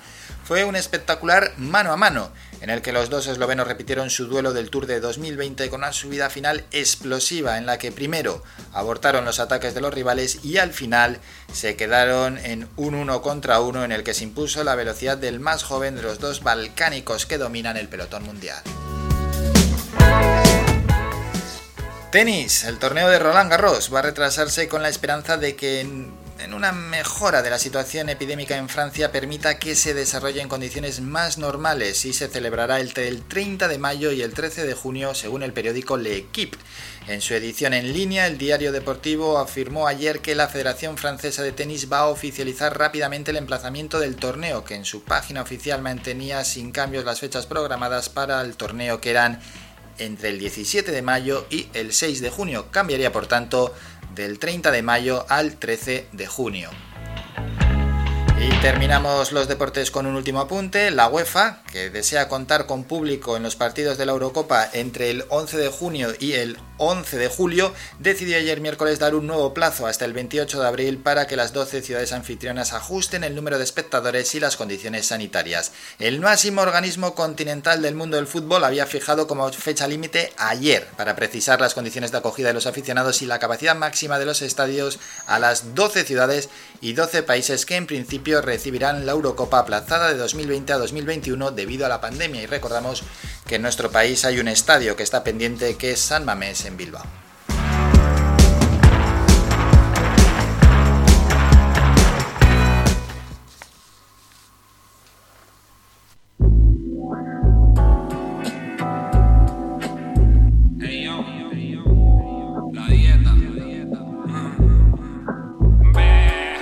Terminamos con la información deportiva y mientras suena Bejo, ojito al incógnito,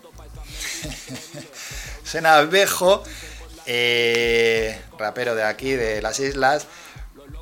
El incógnito llega a las 11 y 5, seguimos dando pistas. Luego vamos a hablar en unos minutos con, en este caso, Yaiza Ruiz. Ella es concejala en el Ayuntamiento de Santa Lucía, es concejala concretamente de Solidaridad del Cuarto Foro Internacional de Derechos Humanos y Activismo y Justicia Social del SPAL, que se celebrará del 20 al 22 de abril en el Teatro Víctor Jara. Pero, bueno, también mañana hay, en este caso, un foro un asunto que ella misma nos va a contar. Nos vamos a poner ahora a desgranar todo este asunto y después hablaremos de territorio amarillo con Jesús Rubio. Vamos a escuchar a Bejo un poquito.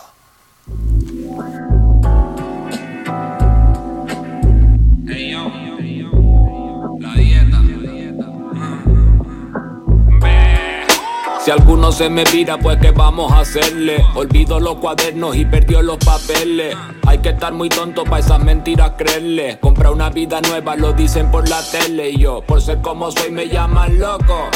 Los locos son ustedes, no nosotros. No estoy en su posición, ellos en la mía tampoco.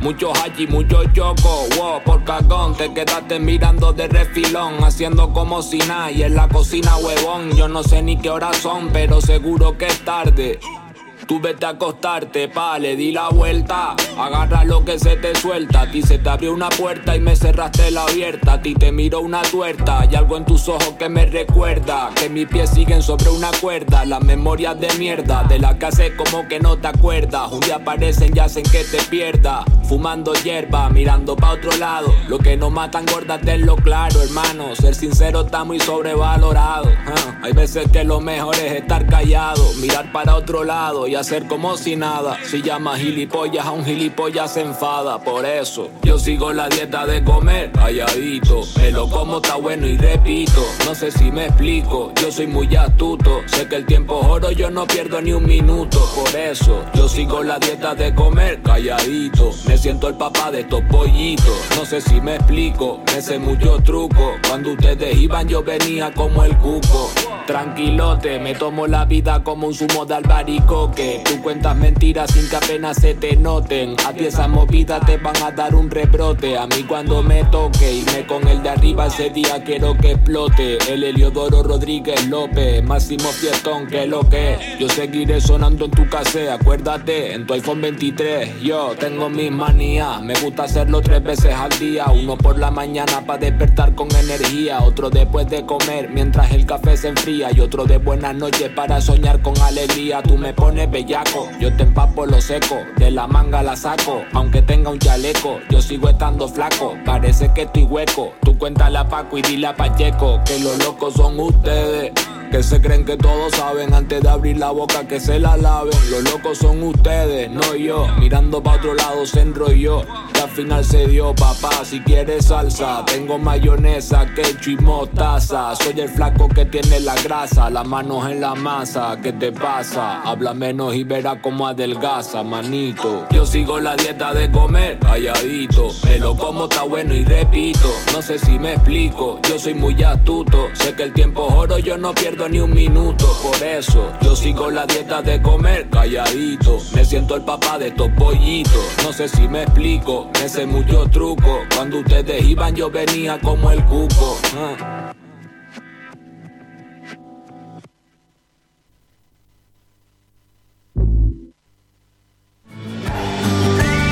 Somos la mejor información, música y entretenimiento. Las mañanas de Faikán. Escuchas Faikan Red de Emisoras, Las Palmas 91.4. Somos gente, somos radio.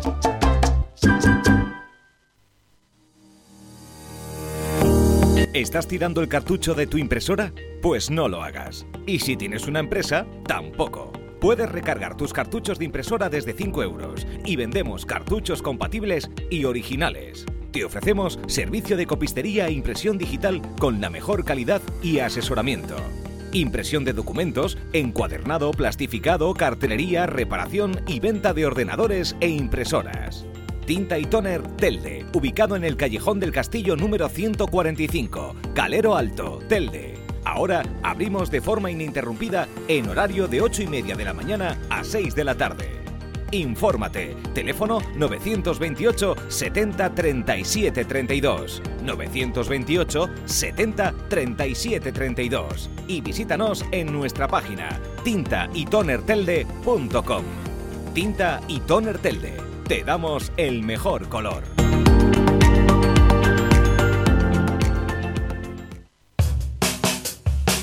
¿Pensando en construir, reparar o renovar? Deja tus proyectos en manos de profesionales. En Ferretería Germán Medina encontrarás todas las opciones para la industria y el hogar, con calidad y variedad, con todo un mundo de cerámicas a tu alcance, con facilidades para pagar. Financia tus compras hasta en 24 meses y sin intereses. Ahora, además, renovar tu baño te sale más barato que nunca. Ven y llévate tu mueble de baño con lavamanos, grifo, espejo y además plato de ducha y mampara por tan solo 395 euros. ¿Te lo puedes creer? Ven ya a Germán Medina y aprovecha nuestra promoción inigualable. Visítanos en vecindario 928 75 0107 y Polígono Darinaga 928 75 39 54 y en germánmedina.es.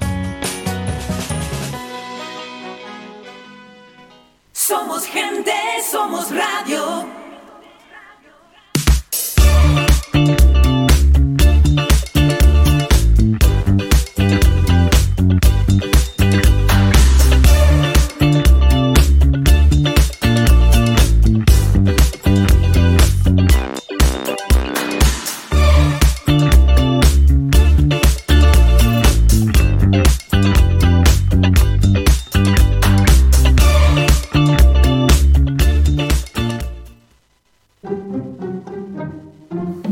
Hemos dado un par de pistas sobre quién es el incógnito, ese protagonista que estará con nosotros a las 11 y 5 de la mañana. Antes ha sonado una canción, no damos más pistas, antes es hace unos minutos. Y ya hace más de una hora hemos dado la primera pista. La primera pista tenía que ver con la música, concretamente el hip hop, el rap. Es un músico de aquí, del archipiélago, pero también tiene que ver su arte con la pintura. Así que ese es el incógnito que nos acompañará a eso de las 11 y 5. Es que esperemos que sea pues una más que una entrevista, una charla realmente entretenida. Me parece que ya sabéis quién es, ¿no? Bueno, y mientras suena la musiquilla de las pistas, lo que tenemos que hacer es irnos hasta el Ayuntamiento de Santa Lucía a ver si nos coge ya Yaiza Pérez, en este caso es la concejala de Solidaridad de ese ayuntamiento para hablar del cuarto Foro Internacional de Derechos Humanos, Activismo y Justicia Social del ESPAL, que se va a celebrar del 20 al 22 de abril en el Teatro Víctor Jara en vecindario y que propone este año hablar de, entre otros asuntos, de las muertes en las fronteras, de la ley de extranjería, del racismo, de las islas cárcel y de las luchas del Sáhara y Palestina. Me parece que estos asuntos a muchos ya les suena y les resultan familiares, ¿no? Migrar es un derecho, ese es el lema del foro y del encuentro de solidaridad con los pueblos de África y Latinoamérica, que se inaugura mañana en el Teatro Víctor Jara con la proyección del documental Nuestra Ternura, 30 años de SPAL. El foro será de entrada gratuita, mm, hay que inscribirse previamente por aquello de la normativa del COVID-19 y tendrá aforo controlado y será en horario de tarde en la Casa de Cultura Saro Bolaños del Teatro Víctor Jara. Las inscripciones en www.santaluciagc.com. Así que hasta allí nos vamos, hasta el Ayuntamiento de Santa Lucía para hablar con ella, como hemos dicho, con la concejala Yaiza Pérez. Con ella estamos. Yaiza, buenos días. Hola, buenos días Álvaro y buenos días a la audiencia de Radio Faicán. Buenos días. Mientras eh, te pasábamos, he ido, hemos ido presentando, ¿no? Ese, bueno, presentando, simplemente anunciando que vamos a hablar del cuarto Foro Internacional de Derechos Humanos, Activismo y Justicia Social del SPAL. ¿Cómo se presenta en esta edición? Pues en esta edición de, de 2021 eh, consideramos que, que era un tema que no podíamos dejar de, de abordar, puesto que vivimos en, en, en, el último año una nueva crisis migratoria que además está siendo respondida por parte de las autoridades competentes de una manera totalmente inaceptable uh -huh. y que está provocando además pues que en nuestra sociedad se estén eh, pues fomentando unos discursos que no son no son propios de la tierra en la que vivimos y, que veíamos con preocupación. Entonces pues eh, volver a celebrar el SPAL después de un año sin, sin edición, que fue en 2020 por, por temas absolutamente lógicos, pues creíamos que, que tenía que ser este, este foro eh, sí o sí dedicado pues a, a, esa, a esa problemática y recordando además, intentando poner sobre la mesa que migrar es un derecho de los recogidos en, en la Declaración Universal de Derechos Humanos. Entre esos asuntos ¿no? que vais a tratar, pues las muertes en las fronteras, la ida de extranjería, el racismo que has comentado, un racismo que esos brotes que pueden ser peligrosos y que puede ir a más y que, que nada tiene que ver lógicamente con, con, lo que hemos vivido anteriormente en las islas donde no había esos brotes sobre, de racismo. Sí, eh, el, el, racismo además a veces, muchas veces fomentado por los titulares de los medios de comunicación y por cómo, pues, no digo que de manera intencionada, pero a veces se tratan las noticias sin, pues, sin darse cuenta que se puede, pues, despersonalizar y deshumanizar a, estas mm, personas que vienen buscando la oportunidad de tener un, un, mundo mejor y al final pues se convierten en cifras, se convierten en, en muertes, se convierten en, en, en algo mm, sin rostro que con lo que nos es difícil empatizar. Y, y, eso lo ponemos sobre la mesa en, en varias ocasiones, eh, concretamente con la ponencia los medios como herramienta del racismo y también con eh, islamofobia y, medio de y medios de comunicación. Pero además analizaremos también cómo las propias leyes europeas y españolas uh -huh. eh, pues violan o hacen que ese derecho universal eh, inherente al ser humano no, no se respete, que es el, el derecho a decidir dónde, dónde quieres vivir y, y, al de moverte por el, por el globo terráqueo. Ahora vamos a explicar eh, este foro internacional las personas que, que, pasarán, o al menos lo más destacado, porque es bastante amplio. Pero antes hay que destacar que, que mañana mismo eh, tenéis un encuentro, ¿no? Eh, mañana mismo eh, inauguramos ya el SPAL. ¿Mm? Con, con una eh, exposición retrospectiva de lo que han sido los, las 29 ediciones anteriores en las que hemos querido hacer un homenaje pues a todas las personas que de manera voluntaria han hecho posible que el SPAL salga adelante, que son normalmente además personas que están entre bambalinas o en la cocina, como se suele decir, porque su trabajo es fundamental, pero es verdad que después no salen en las fotos, por decirlo de alguna manera. Es. Y les hemos querido hacer un reconocimiento y un agradecimiento a esa labor eh, tan necesaria y, y tan encomiable, porque es voluntaria, es compromiso personal. Bueno, ya anunciamos esto, sobre todo porque el foro es con entrada gratuita, pero con la normativa del COVID-19 hay que inscribirse previamente y además el aforo está controlado. Hay que apuntarse en la web del ayuntamiento, www.santaluciagc.com o en el Facebook del Centro Municipal de Solidaridad de Santa Lucía. Sobre todo eso, ¿eh? que a nadie le pille por sorpresa, así que esa inscripción previa. Bueno, y dicho esto, Yaiza, nos vamos ya directamente a comentar o a extraer por así decir, ¿no? lo más interesante de ese cuarto Foro Internacional de Derechos Humanos, Activismo y Justicia Social del ESPAL para los días 20 y 22, que hemos hablado de ello, pero también hay que poner sobre la mesa ¿no? a personas de, pues de cierto prestigio, de cierto nombre que van a pasar por allí. Bien, eh, empezaremos el día 20 de abril a las 5 menos 5 de la tarde con una mesa en la que eh, pues hablaremos de que las fronteras matan y estarán entre en esa mesa estarán por ejemplo Coldovi Velasco que es una docente de la Universidad de Las Palmas de Gran Canaria además muy una militante de los movimientos eh, antimilitaristas y, y, una experta además en, en la materia.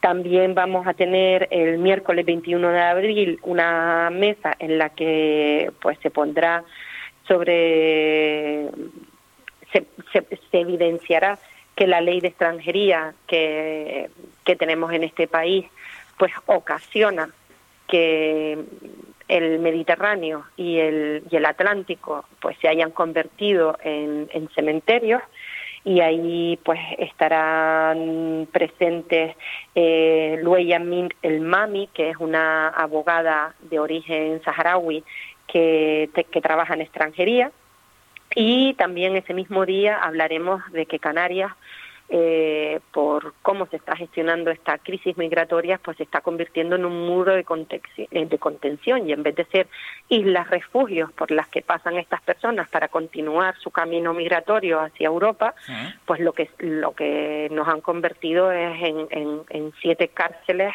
en ocho cárceles eh, en, en medio del Atlántico. Hablaremos también de las ventajas que podría tener el que la migración estuviese regularizada y reglada.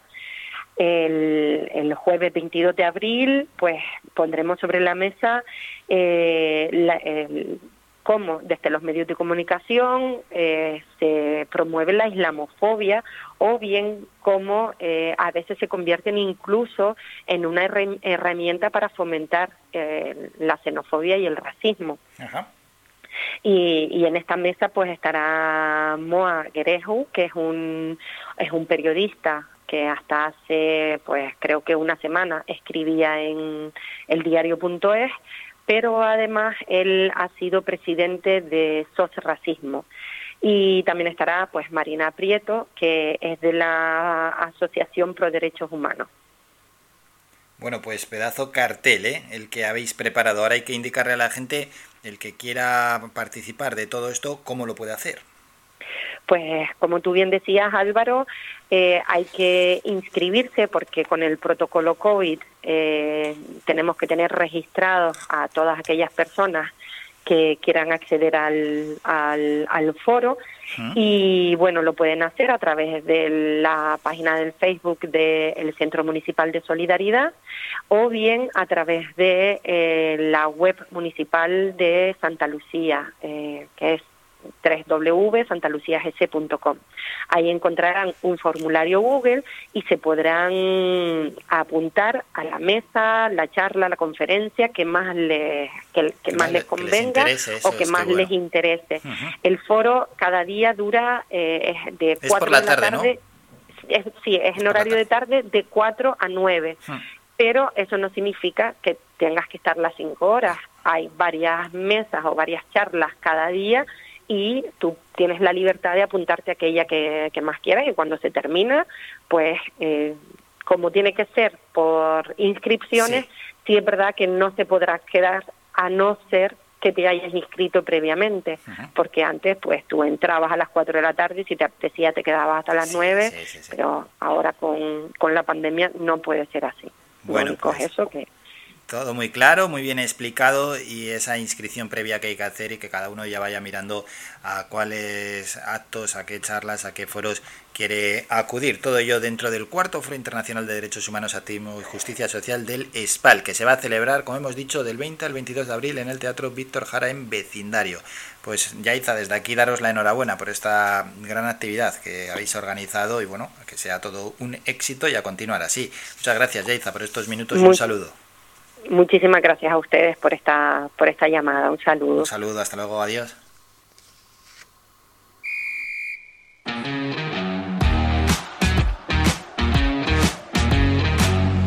Territorio Amarillo.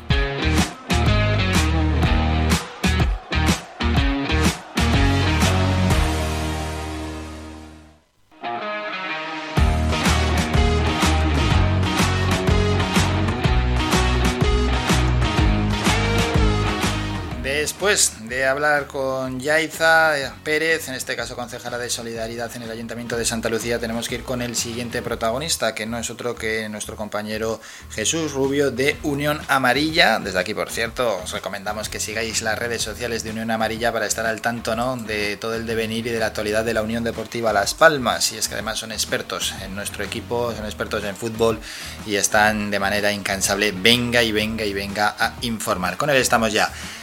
Jesús, buenos días. Hola, buenos días Álvaro. Bueno, hemos vuelto ya ¿eh? de la Semana Santa, sí que es cierto que el lunes estuvimos hablando y tenemos que volver con la actualidad amarilla, con la actualidad de la Unión Deportiva Las Palmas. Así, antes de profundizar con ella, ¿qué sensación te deja el equipo? Quizás eh, es un poquito mejor la sensación que tenemos ahora, a principios del mes de abril, que la que teníamos, por ejemplo, hace un mes, o para ti todo sigue igual. No, hombre Álvaro, yo creo que estos dos partidos nos han demostrado el potencial que tiene este equipo. Quizás puede ser que llegue un poco tarde, porque es verdad que ya estamos en la recta final y parece que los equipos de arriba no fallan. Cierto, pero por lo menos el equipo hace lo que la gente le pide, ¿no? Que es competir, que es lo que le pedíamos a este equipo. Bueno, pues vamos con información de la Unión Deportiva Las Palmas. Hay que hablar antes de nada de ese parte médico de Enzo Loyoyise, mm, de una operación, ¿no? ¿Qué le ha pasado al jugador? Explícanos. Sí, Álvaro, mira, te comento. Ya como decíamos hace creo que un mes, el jugador Enzo Aladí, el 13 de diciembre, fue su último partido con la Unión Deportiva contra el Alcorcón y entonces tuvo una lesión de pubi. Él estuvo informándose con los médicos de la Unión Deportiva, fue a pedir una segunda valoración a su país natal, a Francia, y los dos coincidían en que se tenía que operar de, de dicha lesión. Pero él optó por un tratamiento regenerativo que le ha durado un mes, pero tras este mes ha visto que no ha mejorado para nada y ha decidido operarse, pero con permiso del club se opera en su país natal, en Francia. Por tanto, la cosa ya pinta complicada, ¿no? Para este jugador, para la temporada. Sí, sí, eh, se estima unos tres meses de baja y lo que se espera en el club es que esté a tope para empezar la pretemporada del, del siguiente curso. Bueno, pues un jugador menos es, es una pena, ¿no? Para encarar, en este caso, la recta final de la temporada, pero venía ya arrastrando molestias, así que no es como cuando se produce, en este caso Jesús, pues una lesión en medio de un partido, una lesión en un entrenamiento que, que es más, más abrupta, ¿no? Que trastoca aún más los planes. Esto casi casi se veía ya venir. Sí, sí, Álvaro, como, como tú comentas, la, la lesión de Enzo Aladí se veía venir desde ese mes de diciembre que él empieza con esas molestias y bueno, el equipo parece que no se resiente mucho porque en el centro del campo tiene muchas opciones distintas o por las que optar y se ha visto que de la, la baja de francés por ese puesto han pasado jugadores como Cristian Rivera, como Hmm. ahora Michael Mesa, Javi Castellano, entonces yo creo que el club esa baja no la podría resentir tanto como quizás otras. Vamos con más asuntos, vamos a, a escuchar a jugadores, a escuchar a protagonistas en rueda de prensa entre semana, entre partidos. El primero que escuchamos es al jugador Rafa Mújica. siempre he soñado con, con poder jugar con el primer equipo de Las Palmas. Y yo era recoger pelota de- del estadio, soñaba día a día, yo, yo era un pesado con los jugadores, pidiéndoles fotos, pidiéndoles camisetas y, y gracias a Dios ahora yo estoy en esa situación. Todos los jugadores de, que han pasado por el primer equipo me conocían porque decían, otra vez el pesado está aquí. Pero de los que están ahora, pues los castellanos siguen, eh, Aitami, cuando Ángel jugaba también. Bueno, pues esto pasa a veces, eh, Jesús, que los recoge pelotas llegan al primer equipo. Hombre, Álvaro, yo, creo que es toda la ilusión de todo niño, ¿no? Que es aficionado a la Unión Deportiva, siempre todos soñamos con poder jugar en Estadio Gran Canaria y Rafa Mujica es uno de esos bendecidos que ha podido tener la oportunidad y lo ha demostrado, siempre siempre que ha jugado ha dado todo por el equipo en el césped. Bueno, pues enhorabuena para él por cumplir su sueño. Continuamos con más ruedas de prensa, en este caso es Eric Curvelo, vamos a escucharlo. Yo a mí me da igual quedar más arriba o más abajo que, el Tenerife. Yo lo que quiero quedar es entre los seis primeros, jugar la liguilla y ascender con la Unión Deportiva, que al final eso es lo que, lo que queremos todos. Bueno, pues eso dice Eric, en este caso Curvelo, el jugador de Las Palmas, Jesús, mm, él mira para arriba, por lo menos es, es optimista, eso sí, tenemos 44 puntos, el Rayo Vallecano tiene 52 y un partido menos. Optimista es, no sé si es realista. Sí, sí, la verdad que los jugadores se entran con una gran ambición. También las declaraciones de Michael Mesa tras el partido contra Mallorca, pero veremos, bueno, está en su mano, ¿no? Yo creo que primero este equipo debería cerrar un poquito la defensa, porque la verdad que recibimos muchos goles para pelear por un puesto en playoff, pero bueno, quién sabe, Álvaro, quedan 10, 9 partidos y todo puede pasar en esta Liga, eh, en esta Liga Smartbank, que se ha visto que si es algo peculiar de esta segunda, es que en pocos partidos tus luchas son por cosas distintas. Bueno, mañana hablaremos ya del próximo partido que nos va a enfrentar en, en Asturias. Ah, será el sábado desde las 3 de la tarde frente al Real Oviedo. Mañana vamos a hablar de ello amplia y largamente también con nuestro compañero Manolo. Así que lo que hacemos ahora es pasar a otro tema, otro apunte. El Herbalife, nuestro equipo de baloncesto. Mañana finalísima. Finalísima, es semifinal, es el segundo partido, pero bueno, si perdemos a la calle. Sí, Álvaro, una pena lo del otro día, la verdad que Mm. pude, pude ver el partido y un malísimo segundo cuarto. Ellos también tuvieron un pésimo tercer cuarto que tuvieron casi siete minutos sin anotar una canasta. El Gran Canaria se acercó mucho en el marcador, pero en el último cuarto, por pequeños detalles, el equipo el equipo francés se lo hizo se hizo con la victoria. La verdad que es un partido muy difícil el de mañana. Esperemos que pueda retocar esos fallos que tuvimos para ver si podemos pelear por forzar ese tercer partido otra vez en tierra francesa. Ojalá, mañana jugamos a las 7 de la tarde. Previamente, desde las 5 se van a enfrentar el Unic Kazan frente al Virtus de Bolonia. Recordamos, perdimos en ese primer encuentro frente al Mónaco 82-77 y el Virtus de Bolonia le ganó 80-76 al Unic Kazan. ¿Motivado para mañana? Sí, Álvaro, yo creo que a pesar de la derrota, el equipo venía de cinco victorias y yo creo que si volvemos a esa senda y a esa confianza que tenían los jugadores en sí mismos, podemos dar mucha guerra mañana porque se ha visto que tampoco es que sea un equipo infranqueable, ¿no? Eso un equipo es. que estuvo siete minutos sin anotar el tercer cuarto, entonces nos tenemos que agarrar a eso y volver a coger la confianza que teníamos en esos partidos previos. Eso es, eso es, que no parece insuperable, pues tuvimos un muy mal segundo cuarto, pero luego el resto del partido fuimos igual o superior al equipo francés. Antes de despedirnos rápidamente, te voy a recordar Real Madrid 3, Liverpool 1, City 2, Borussia Dortmund 1, Oporto 0, Chelsea 2 y Bayern de Múnich 2, París Saint-Germain 3. Nos salimos del deporte local para hablar de la Liga de Campeones. ¿Qué te dejan estos resultados? Hombre Álvaro, yo creo que destacar, habría que destacar dos resultados que sería en primer lugar el, el, Real Madrid, ¿no? El equipo, el equipo único equipo español que queda vivo, y es que el Real Madrid, Álvaro, cuando suena el himno de la Champions es un equipo totalmente distinto. Y, y logró resaltar la, los problemas defensivos que tiene este Liverpool, ¿no? Porque tiene muchísimas bajas de larga duración y la verdad que los centrales que están jugando ahora mismo no tienen ni la experiencia ni quizás el nivel para este tipo de partidos, ¿no? Y la verdad que la gran estrella fue, fue Vinicius, que es lo que la gente siempre dice, Vinicius tiene unas características inigualables, pero el problema de Vinicius era la definición. Y hombre, si ya logra hacer regular Sí. lo del otro día, pues la verdad que podemos hablar de otro jugador. Eso es, a nada que marque cuatro goles, pues ya Vinicius va a ser un buen jugador. De momento le está costando bastante en lo que es clave para un delantero, que es marcar goles. Puedes hacer todo, pero si no marcas goles, mmm, delantero para el Real Madrid, pues lo tiene complicado. Pero fue la gran estrella, ¿eh? Frente al Liverpool. Y esa victoria del Paris Saint Germain frente al Bayern de Múnich, sorpresa para ti. Hombre, Álvaro, yo creo que deja dos titulares, ¿no? El partido del handicap, porque los que lo vimos vimos que fue un asedio total del Bayern de Múnich, y el segundo titular es Don Kylian Mbappé. La verdad que Ya. ese jugador parece de otro nivel. Esperemos que podamos disfrutar de él en la Liga Santander el año que viene en el Real Madrid, porque la verdad que tiene que ser un disfrute verlo en persona. ¿Verdad? Sobre todo para los aficionados del Madrid, para los de otros equipos no tanto, pero también para los aficionados al fútbol, pues ojalá lo tengamos en la Liga Española, sea en el equipo que sea, porque al final tener a los grandes jugadores eso relanza nuestro campeonato que está un poco de capa caída, no nos vamos a engañar. Y mañana, y ya con esto te despedimos, Jesús. También nos salimos del deporte local, pero nos gusta, hombre, ir dando apuntes. Mañana no, hoy, perdón. Que hoy juegan Dinamo de Zagreb a las 8 y Granada, Manchester United también a las 8. Son partidos de cuartos ya. Sí, Álvaro, en primer lugar el Villarreal tiene una oportunidad Hmm. única, ¿no? El- la única vía que le queda a una Emery para tocar metal este año y esperemos que pueda vencer a un Dinamo de Zagreb que viene a dar la sorpresa ante el Tottenham, entonces no se puede descuidar el Villarreal. Y por otro lado el Granada, bueno, ya apuntaba el, el, entrenador en rueda de prensa, ¿no? Que si se van a poner a, a ver cada, cada peculiaridad del Manchester United, no salen, no salen hoy a jugar. La verdad que es una oportunidad muy difícil para Granada, pero esperemos que la haga lo mejor posible. Y oye, quién sabe, esto es fútbol, cualquier cosa puede pasar. Sí, suerte para nuestros equipos. Si han llegado ahí, pueden, por supuesto, competir a, a un gran nivel frente a esos rivales. Jesús, que nos vamos a citar ya para mañana. Nos vamos a citar para hablar de la previa de.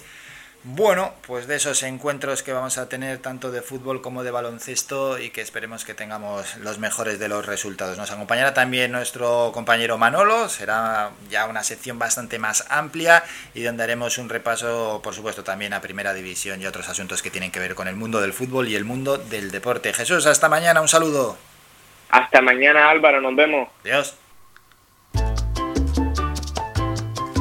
Escuchas Faikan Red de Emisoras. Somos gente, somos radio.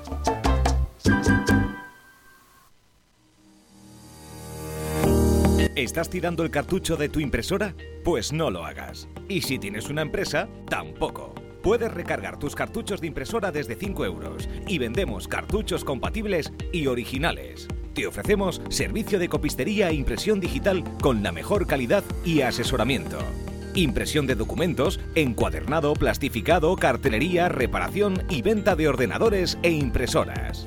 Tinta y Toner Telde, ubicado en el Callejón del Castillo número 145, Calero Alto, Telde.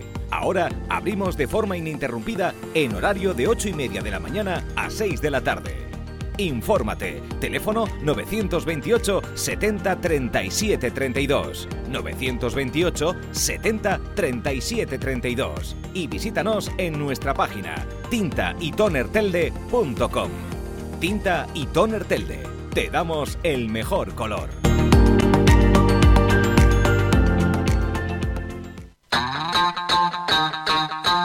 Nueva reapertura. El Parque Acuático El Lago Taurito ha reabierto ya sus puertas. Todos los viernes, sábados y domingos te ofrecemos una gran variedad de atracciones con toboganes para grandes y pequeños. Además de servicio de bebidas y comidas en nuestro snack bar. Vive un día lleno de aventuras en familia o con amigos en el lago Taurito. Con todas las medidas de seguridad sanitarias para la COVID-19. Faikan, red de emisoras.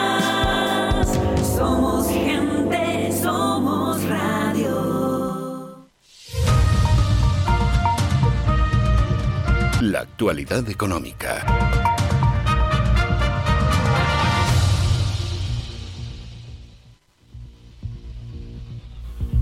Seguimos avanzando en el programa y tenemos que ir con una nueva sección con un nuevo colaborador. Él es ya conocido por todos, Guillermo Camaño, es el director de Camaño Asesores y también es el director y presentador del programa Las Cuentas Claras que se emite aquí en esta radio desde las siete y media de la tarde todos los lunes. Con él, los jueves a estas horas, tratamos la actualidad económica. Hablamos ya con Guillermo Camaño.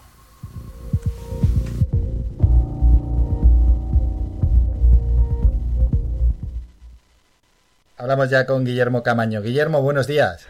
¿Qué tal Álvaro? Muy buenos días. Pues deseando, deseando charlar porque encima tenemos que tratar un montón de asuntos que han surgido en los últimos días y que, bueno, que influyen a, a, a todos, por así decirlo.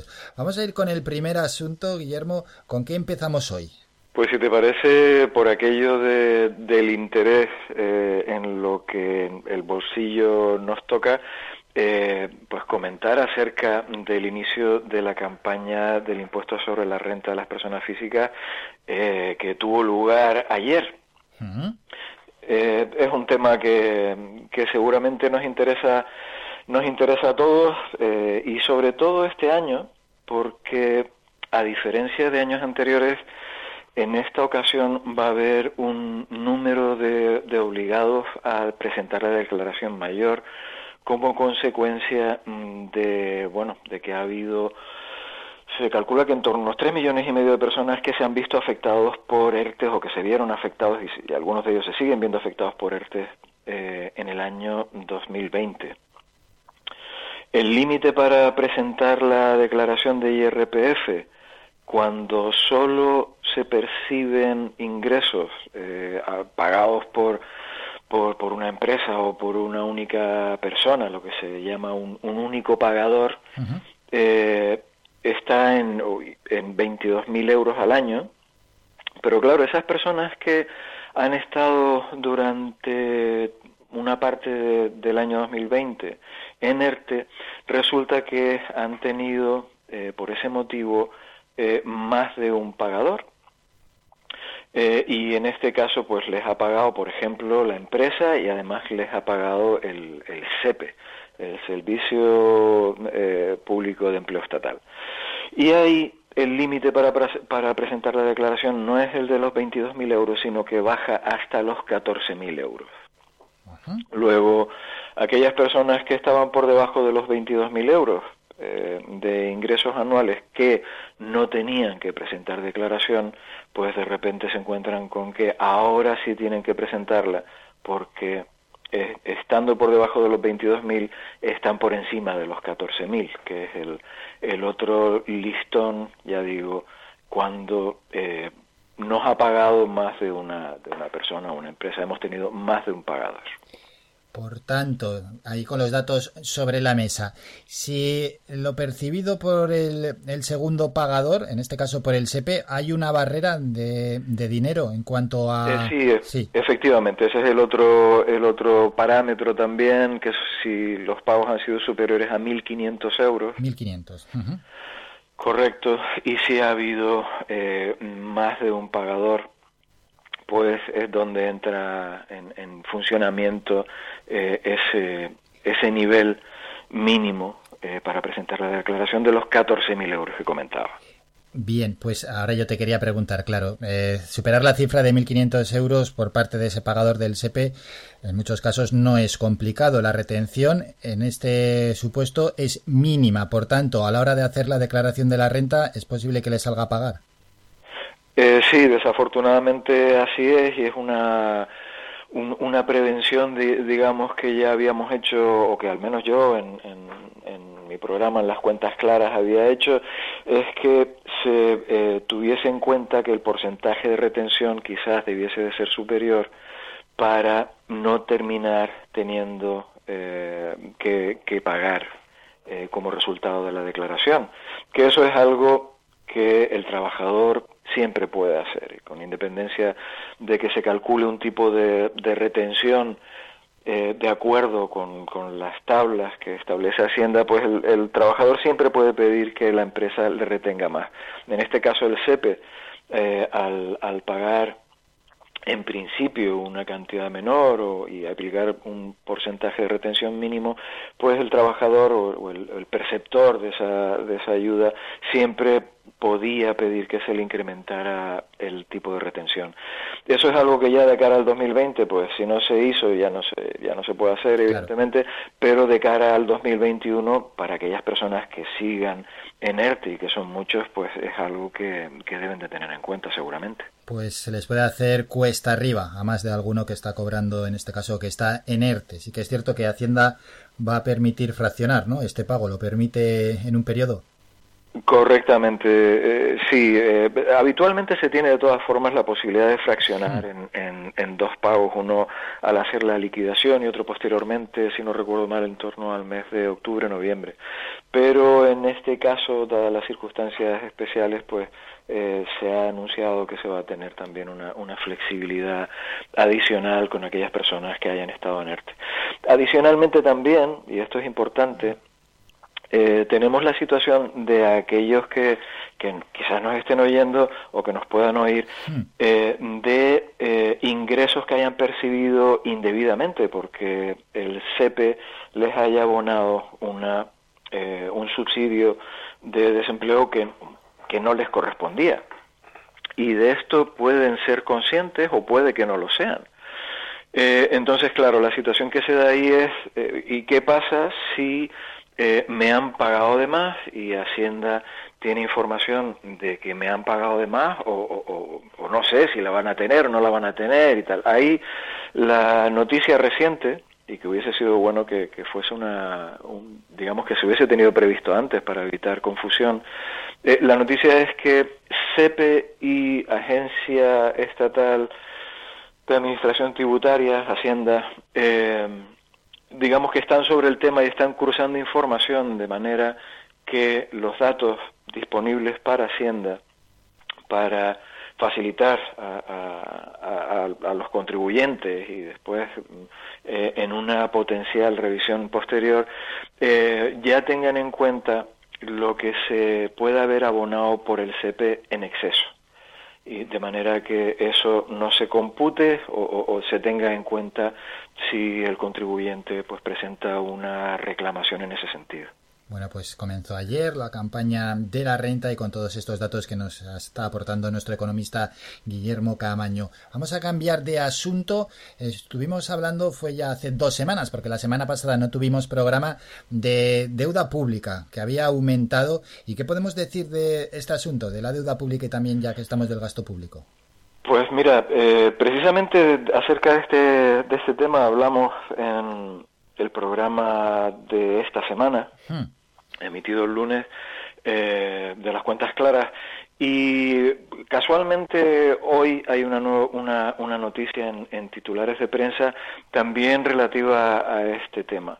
Eh, yo no sé si, si cuando la gente oye hablar de deuda pública mira a otro lado y piensa que bueno que esto es algo que no va con ellos, que esto es un tema político y tal, pero lo que hay que tener claro es que la deuda pública es deuda de todos y como deuda de todos es como si de alguna manera eh, alguien estuviese firmando un, un préstamo en, en nuestro nombre que después tenemos que pagar nosotros.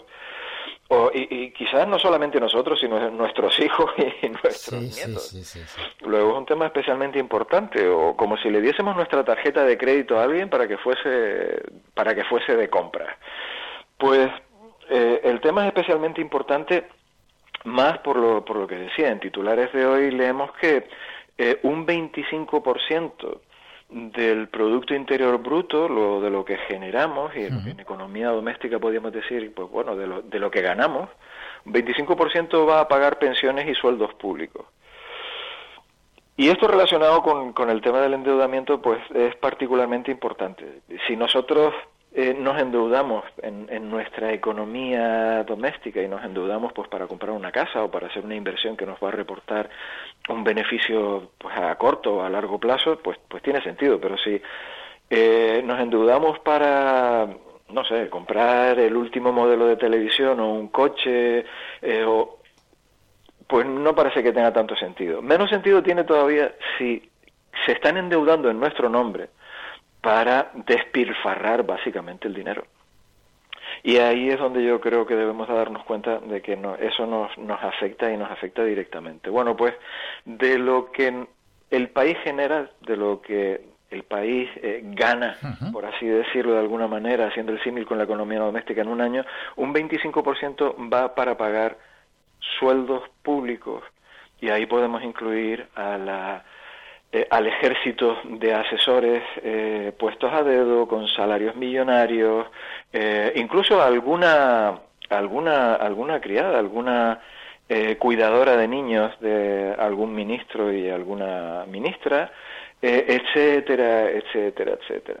Y esto no incluye el endeudamiento de las comunidades autónomas con lo que tenemos un problema, hace ya mucho tiempo que tenemos un problema muy, muy grave de endeudamiento y de gasto público. Y repito, si alguien piensa que no tiene que ver con su economía, que se desengañe porque Que tiene se que ver, desengañe, tiene que ver eso es. directamente. Eso es, y algún día los políticos tendrán a bien decirnos la verdad y asumir y hacer políticas a largo plazo, no políticas a, a muy corto plazo, como tienen mandatos como mucho de cuatro años, pues hacen ese tipo de políticas. Y, comentarnos cómo está envejeciendo también la población española, cada vez más pensionistas y que cada vez somos, mm, pues tenemos menos hijos, menos, menos mano de obra y que luego lo- los gastos tan absurdos que nos comenta pues casi todos los jueves Guillermo Camaño que va asumiendo el Estado. Bueno, pues es un tema que, que habrá que seguir comentando, Guillermo, porque lo que dices, al final la deuda pública la pagamos entre todos. Y luego te quería preguntar ya para despedirnos, tenemos los datos del paro, ya los hemos conocido, salieron el martes, siempre salen el primer martes de cada mes, pero los datos son un poco fríos y los datos muchas veces engañan o se pueden maquillar. Como economista, yo quiero que, que nos des tu versión o tu parte de los datos del paro que hemos conocido de este pasado mes de marzo. Bueno, eh, yo creo que hay dos cuestiones ahí claves. La primera, y que ya hemos oído en multitud de ocasiones y que yo también he comentado varias veces, es que todas esas personas que están en ERTE, inexorablemente, eh, tal como va nuestra economía, se van a terminar convirtiendo en parados. El artificio de considerarlos como contratos de trabajo suspendidos y aquella eh, explicación tan curiosa que intentó dar la ministra de Trabajo de son parados pero no lo son, pero están parados pero se, se están moviendo, Sí, sí, sí. que, que nadie entendió. Que de hecho no cuentan Eh, ahora. Eh, inexorablemente la mayor parte de ellos, como consecuencia de la evolución de la economía, eh, se van a terminar con- convirtiendo en parados y el riesgo de que así sea es, es altísimo. Luego, añadir esos 900.000 personas en ERTE a la cifra oficial, yo creo que no es nada descabellado.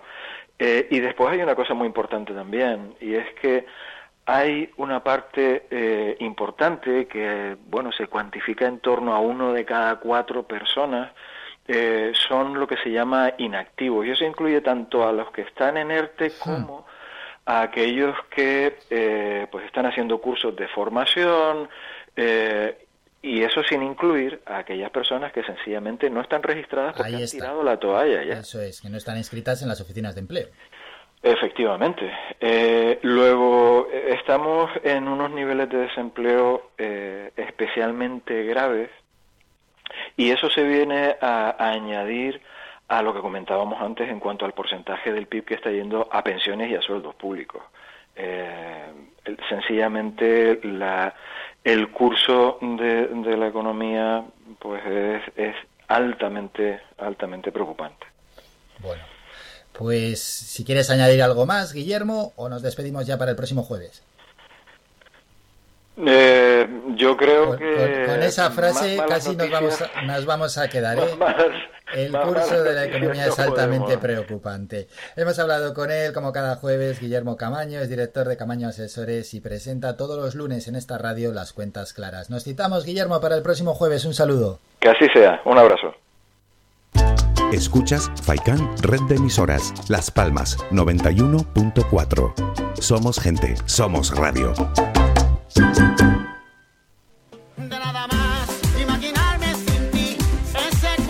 Restaurante Mi Niño abre sus puertas de lunes a viernes de las 7 de la mañana a 6 de la tarde. Le ofrecemos desayunos, menús variados caseros a precios asequibles. Disponemos además amplios salones para cualquier tipo de celebraciones. Infórmate o haga su reserva al 928 700602. Restaurante Mi Niño. Visítanos, estamos en la calle Los Peregrinos, Polino Industrial, El Goro Telde. Parking gratuito y fácil conexión con la autopista Gran Canaria 1. Te esperamos en el restaurante Mi Niño.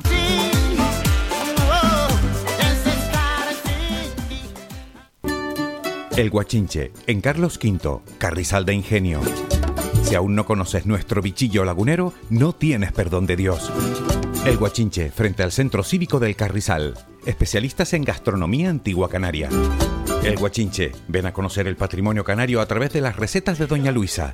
Costillas con piña, papas negras, atún de romería y muchas deliciosas recetas más. El Guachinche, teléfono de reservas 626 20 18 72. El Guachinche en el Carrizal. Especialistas en cocina antigua canaria, bichillo y vino tradicional. El Guachinche en el Carrizal. Disfruta de lo nuestro.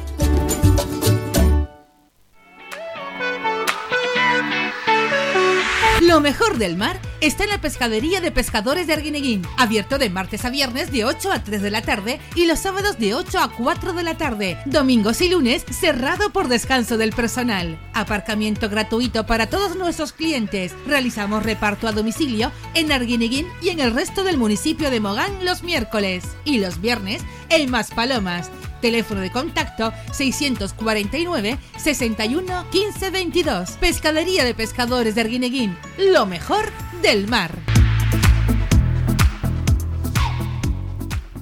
Faikan, red de emisoras. Somos gente, somos radio.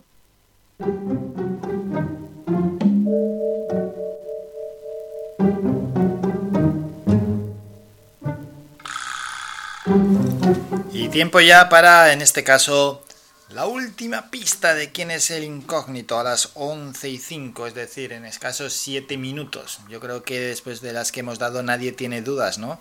De quién es el próximo protagonista que tendremos aquí en las mañanas de Faikan. Primera pista, la música, el hip hop, el rap, encima es de aquí, del archipiélago, ya hemos acotado mucho. La pintura es otra de sus facetas, con esos divejos que él hace, buena pista, esa también, ¿no? Y tiene hasta un movimiento propio que lleva su nombre artístico. 27 años que tiene el artista con el que vamos a hablar en breve, en unos minutos. No desvelamos quién es, pero bueno, casi casi esto ha quedado muy muy claro. Bueno, y dicho esto, también queremos recordar a todos los oyentes que puede seguir la entrevista en directo en Facebook, en Radio Faikan. Entráis en Facebook, ponéis Radio Faikan, nos dais a seguir y así ya estáis pendiente de todas estas entrevistas, de todos nuestros programas, de todos los protagonistas que pasan por aquí por Radio Faikan en Facebook. Y luego pues también, ya que estamos, nos podéis dar a seguir en Instagram, también lo mismo, arroba Radio Faikan GC y en Twitter, en esas redes sociales que nosotros tenemos aquí que disponemos, pues eso, para ir subiendo el contenido, el contenido que se emite en directo y que hay gente que no nos puede escuchar en directo, pues luego tiene esa posibilidad de escucharnos en las redes sociales o, bueno, ¿por qué no? Por escuchar varias veces el contenido que, que aquí hemos ido diciendo, ¿no? Y y lanzando a lo largo de las tres horas de programa de este encuentro, las mañanas de Faikan que empieza los lunes, de lunes a viernes de 8 y media a 11 y media, las 11 de la mañana.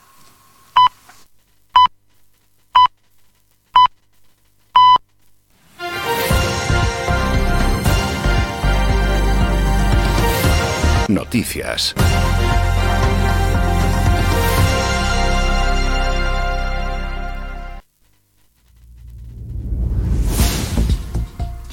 Comenzamos. Canarias registró ayer 236 nuevos contagios por COVID-19. Son 20 más que en el día precedente y es la cifra más alta en lo que va de mes y se ha producido otro fallecimiento en una jornada en la que las personas ingresadas en los hospitales son 11 más que la víspera. Por islas, los contagios han sido 113 en Gran Canaria, 111 en Tenerife, 9 en Fuerteventura, 1 en Lanzarote, 1 en La Palma y 1 en El Hierro. Mientras ayer los equipos de vacunación del SCS han vuelto a lograr superar las cifras de vacunación en solo un día. 14.407 dosis puestas, son 3.000 más que el día anterior. Y hoy se seguirá vacunando atendiendo a los nuevos criterios que se adoptaron ayer en, en el seno del Consejo Interterritorial de Salud. Se administrará la vacuna AstraZeneca a mayores de 60 años y se continúa con la vacunación de dependientes y mayores de 80 con Pfizer.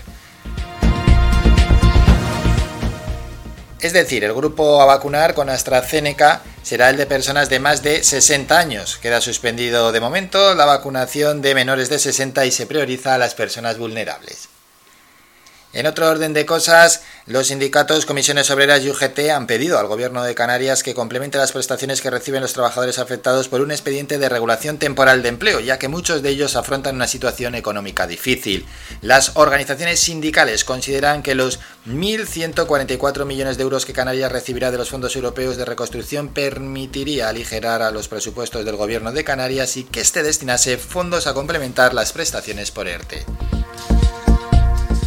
Y el juzgado de instrucción número 4 de La Laguna ordena el ingreso en prisión preventiva incondicional y comunicada de cinco de los ocho inmigrantes detenidos en relación con los disturbios registrados en el campamento de acogida de las raíces en Tenerife. Fuentes del Tribunal Superior de Justicia de Canarias precisan que estos cinco varones son de nacionalidad marroquí y que se les imputa la comisión de presuntos delitos de lesiones, riña tumultuaria, desórdenes públicos y atentados a agentes de la autoridad. Por su parte, la Comisión Española de Ayuda al Refugiado advirtió ayer de que los incidentes que se produjeron en el campamento de acogida de las raíces, que son los más graves de esta crisis migratoria, aseguran son la punta del iceberg del deterioro que pueden producir las políticas que pretenden convertir a Canarias en islas cárcel. La directora general de CEAR, Estrella Galán, subrayó que la intervención de la Policía Nacional disparando pelotas de goma les parece una barbaridad, que lo único que hace es sumar esa imagen negativa y de conflicto, y que desde el punto de vista de la Comisión Española de Ayuda al Refugiado se está trasladando a la sociedad sobre los flujos migratorios, alentando con sus discursos de rechazo y xenofobia. Y dos buques de salvamar rescataron ayer a dos pateras que se dirigían a Fuerteventura con 60 migrantes en cada una de ellas. Una ha sido rescatada por el salvamar Mizar y los ocupantes fueron llevados a Puerto del Rosario con 65 personas, entre ellas un bebé y 10 mujeres. La otra salió otro buque salvamar de Las Palmas a su rescate, también con unas 60 personas. Terminamos con la información más cercana.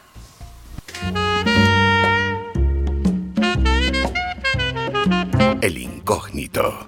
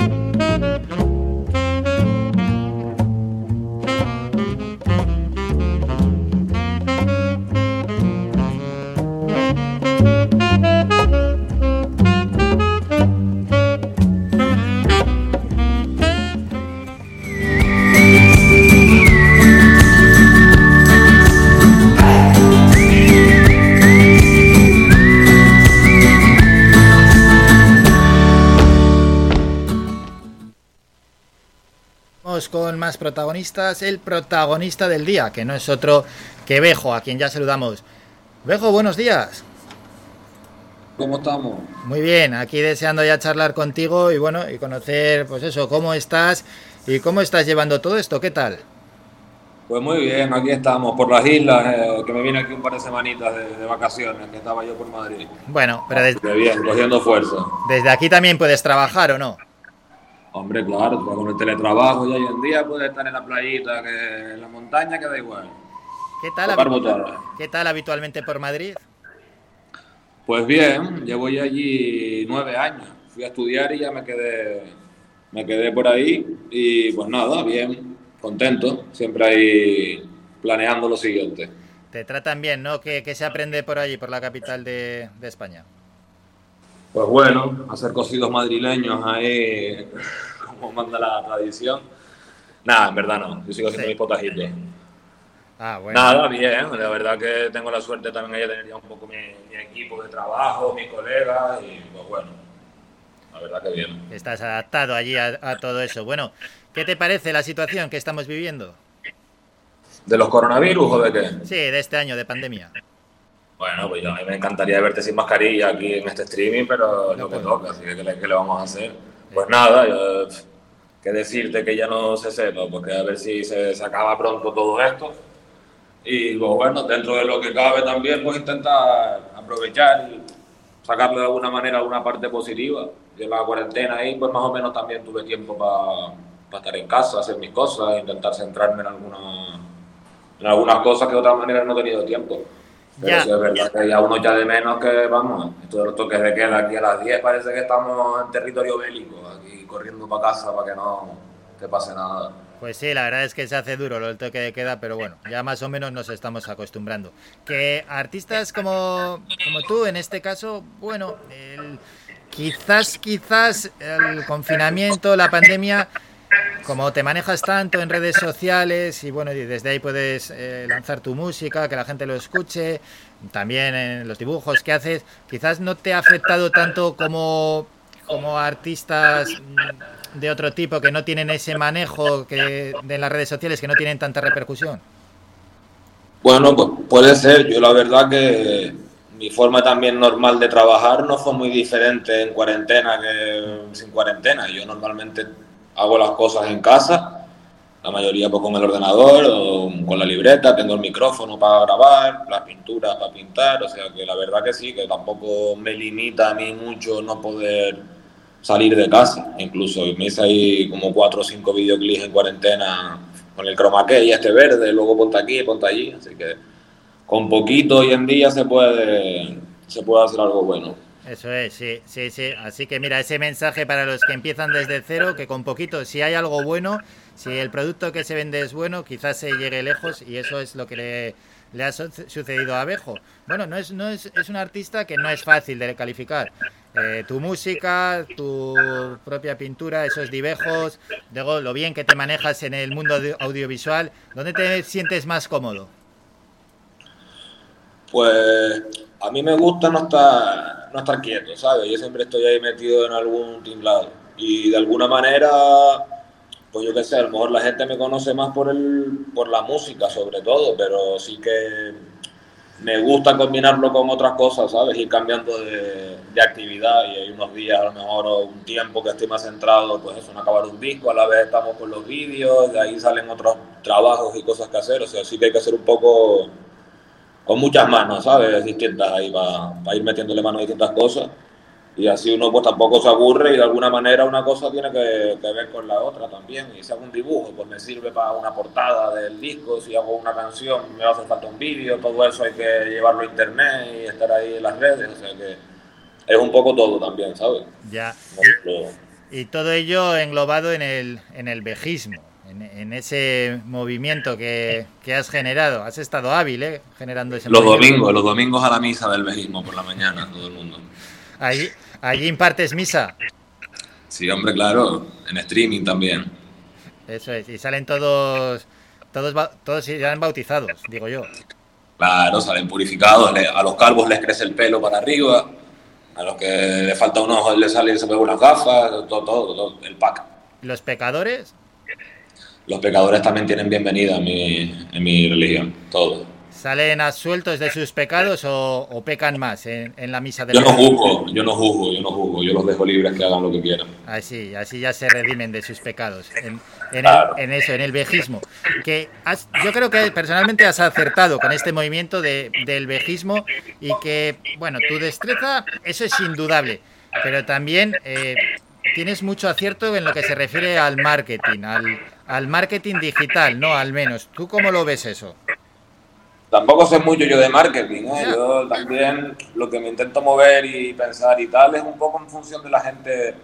Yo tengo 27 años, yo Mm. empecé, bueno, al principio los ordenadores, el, el Messenger al principio, luego yo que sé, era el 20, el MySpace, siempre han habido redes sociales y a mi generación le ha tocado crecer con, con todo eso, desde que estabas en el instituto o lo que sea, pues te haces una fotito con los colegas, lo subes, lo tal, y ves cómo la gente se comunica en ese entorno. Y yo qué sé, hoy en día es lo mismo, pero se ha desarrollado un poco más y aplicado a tu trabajo, ya sea música o si tienes una tienda de algo, a lo que te dediques, ¿sabes? No hace falta que sea cosas de estas artísticas, sino cualquier cosa. tienes ahí un, pues no sé, una plataforma donde puedes dar un empujón a lo que haces también. Sí, Y intentar, pues bueno, simplemente comunicar lo que haces de la manera más, no sé, cada uno también tiene su personalidad en las redes, uno más divertido, el otro más serio, uno está todo el día diciendo cosas, el otro más puntualmente, buscar tu, tu, tu lugar, un poco ser como eres, pero traducido ahí a, a frasecitas y fotos en una red social. Sí, pero bueno, en tu caso ya con 323.000 seguidores que tienes en YouTube y 266.000 me parece que tienes en Instagram, hombre, ya nada que lances, esto tiene una repercusión grande. Ah, eso son como 10 heliodoros juntos. Te pones ahí a meter gente cuando vienen los Reyes Magos en Navidades y lo multiplicas por 10. Y toda esa gente, imagínate tú y un tío como yo en el centro ahí diciendo tonterías y toda la gente mirando. Es bastante gente, bastante gente. Pero al final esto en internet es así también, ¿sabes? Los numeritos hay personas detrás, pero eso empieza ya a crecer, a crecer y bueno, tú al final sigues haciendo ahí lo mismo y pues va, no sé, Y de- tanteando y probando. Tampoco hay ninguna ciencia escrita con estas cosas, ¿sabes? ¿Qué, re- qué recibes? ¿Qué comentarios recibes? Eh, ¿Más aplausos o más palos? Pues hombre, se supone que la gente que te sigue está un poco ahí para aplaudirte, ¿no? Si no te gusta el Tenerife no vas a ir a, a- a gastarte el dinero en la entrada para entrar al estadio. De todas maneras, claro que también hay gente, pues yo qué sé, que le parece es una mierda, esto no me gusta, y quién es este personaje y tal, es normal, yo qué sé, hay de todo. Hay de todo. hay de Gente que, que vaya a aplaudirte cualquier cosa que haga, que también es verdad que a lo mejor también hay gente tan fanática que da igual que pongas ahí cualquier chorrada que ella parece que eso es la bomba porque lo hiciste tú y tampoco. Y al revés, hay gente que siempre está ahí solo al acecho para meter el dedito en la llaga. Pero Ya. bueno, Sí, hay un poco de todo. Si parece que hay artistas que se les consiente todo, a otros no se les consiente nada y a otros se les mira con determinada lupa. Bueno, el vejismo, ¿el vejismo hacia dónde tiende? ¿Esto tiene una línea marcada dentro de una línea más o menos pensada o el vejismo es yo me levanto por la mañana y, y- y por donde salga el sol?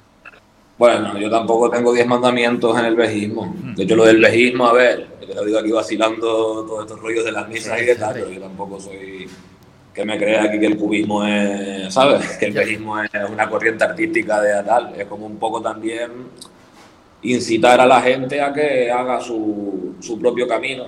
Yo puse el vejismo porque soy vejo, pero vamos, si te llamas Pepe es el pepismo, no hay problema por eso. Es un poco poner ahí ¿no? en primer plano que, que hay veces que lo que tiene uno propio, ¿no? lo que le pueda sentir por dentro, pensar su vida, pues es lo que hay que intentar reflejar de alguna manera si tú te dedicas a hacer cualquier tipo de cosa artística, ¿no? intentar dar lo tuyo.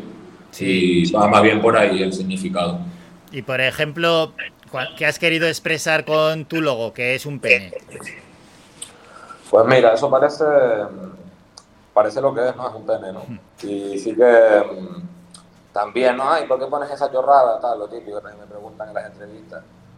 Y a ver, eso fue que yo lo veo como un logotipo, es como una marca, que es el lugar que, como si tienes aquí un cocodrilo, que es la o un Nike un Adidas, ¿no? Como que las marcas hoy en día hace que la gente se sienta representado con eso, que si Michael Jordan se pone las zapatillas Jordan y esas Jordan valen 200 euros, los niños se las compran porque quieren ser como Jordan. ¿no? Entonces va también un poco en el sentido de lo del vejismo, que al final es un poco ir en contra de la representación de algo y que cada uno también pues tire para adelante con, con lo suyo, que siempre estamos como ¿no? encaminados a... Tienes que ser de un equipo de fútbol, tienes que gustarte una marca de coches, una marca de ropa, una marca, una marca, una marca. Y esto va un poco en contra de, que le den a las marcas. Ya está bueno. Vamos a escuchar parte de una canción, La Dieta, y seguimos hablando con Bejo. Los locos son ustedes, que se creen que todos saben antes de abrir la boca que se la laven. Los locos son ustedes, no yo. Mirando para otro lado se enrolló.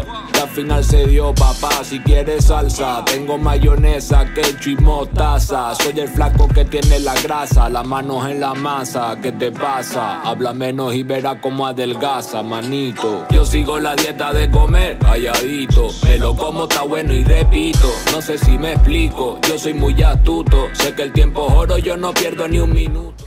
Pues en las letras de hip hop, de rap, por cierto que eh, ya nos quedó claro, ¿no? Que bebías de esos raperos de los años 90 más o menos aquí en nuestro país.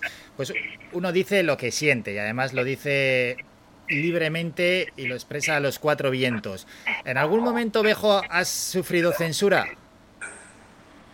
Pues la verdad que no, censura la mía misma, la mía propia, ¿sabes? Yo tampoco siempre he rapeado y siempre lo he hecho muy casero, ¿sabes? Como te digo, sigo grabándome los temas en casa y tampoco tengo que darle explicaciones a nadie de la música que suba ni la autorización de nadie, tampoco tengo ninguna discográfica ni nada de eso, o sea que nunca me he sentido censurado más allá de yo decir, ah, mejor esto no, esto sí. Sí, pero para, para ti, ¿dónde, es- dónde, de está. ¿dónde está el límite para ti? Pues no sé, depende. depende.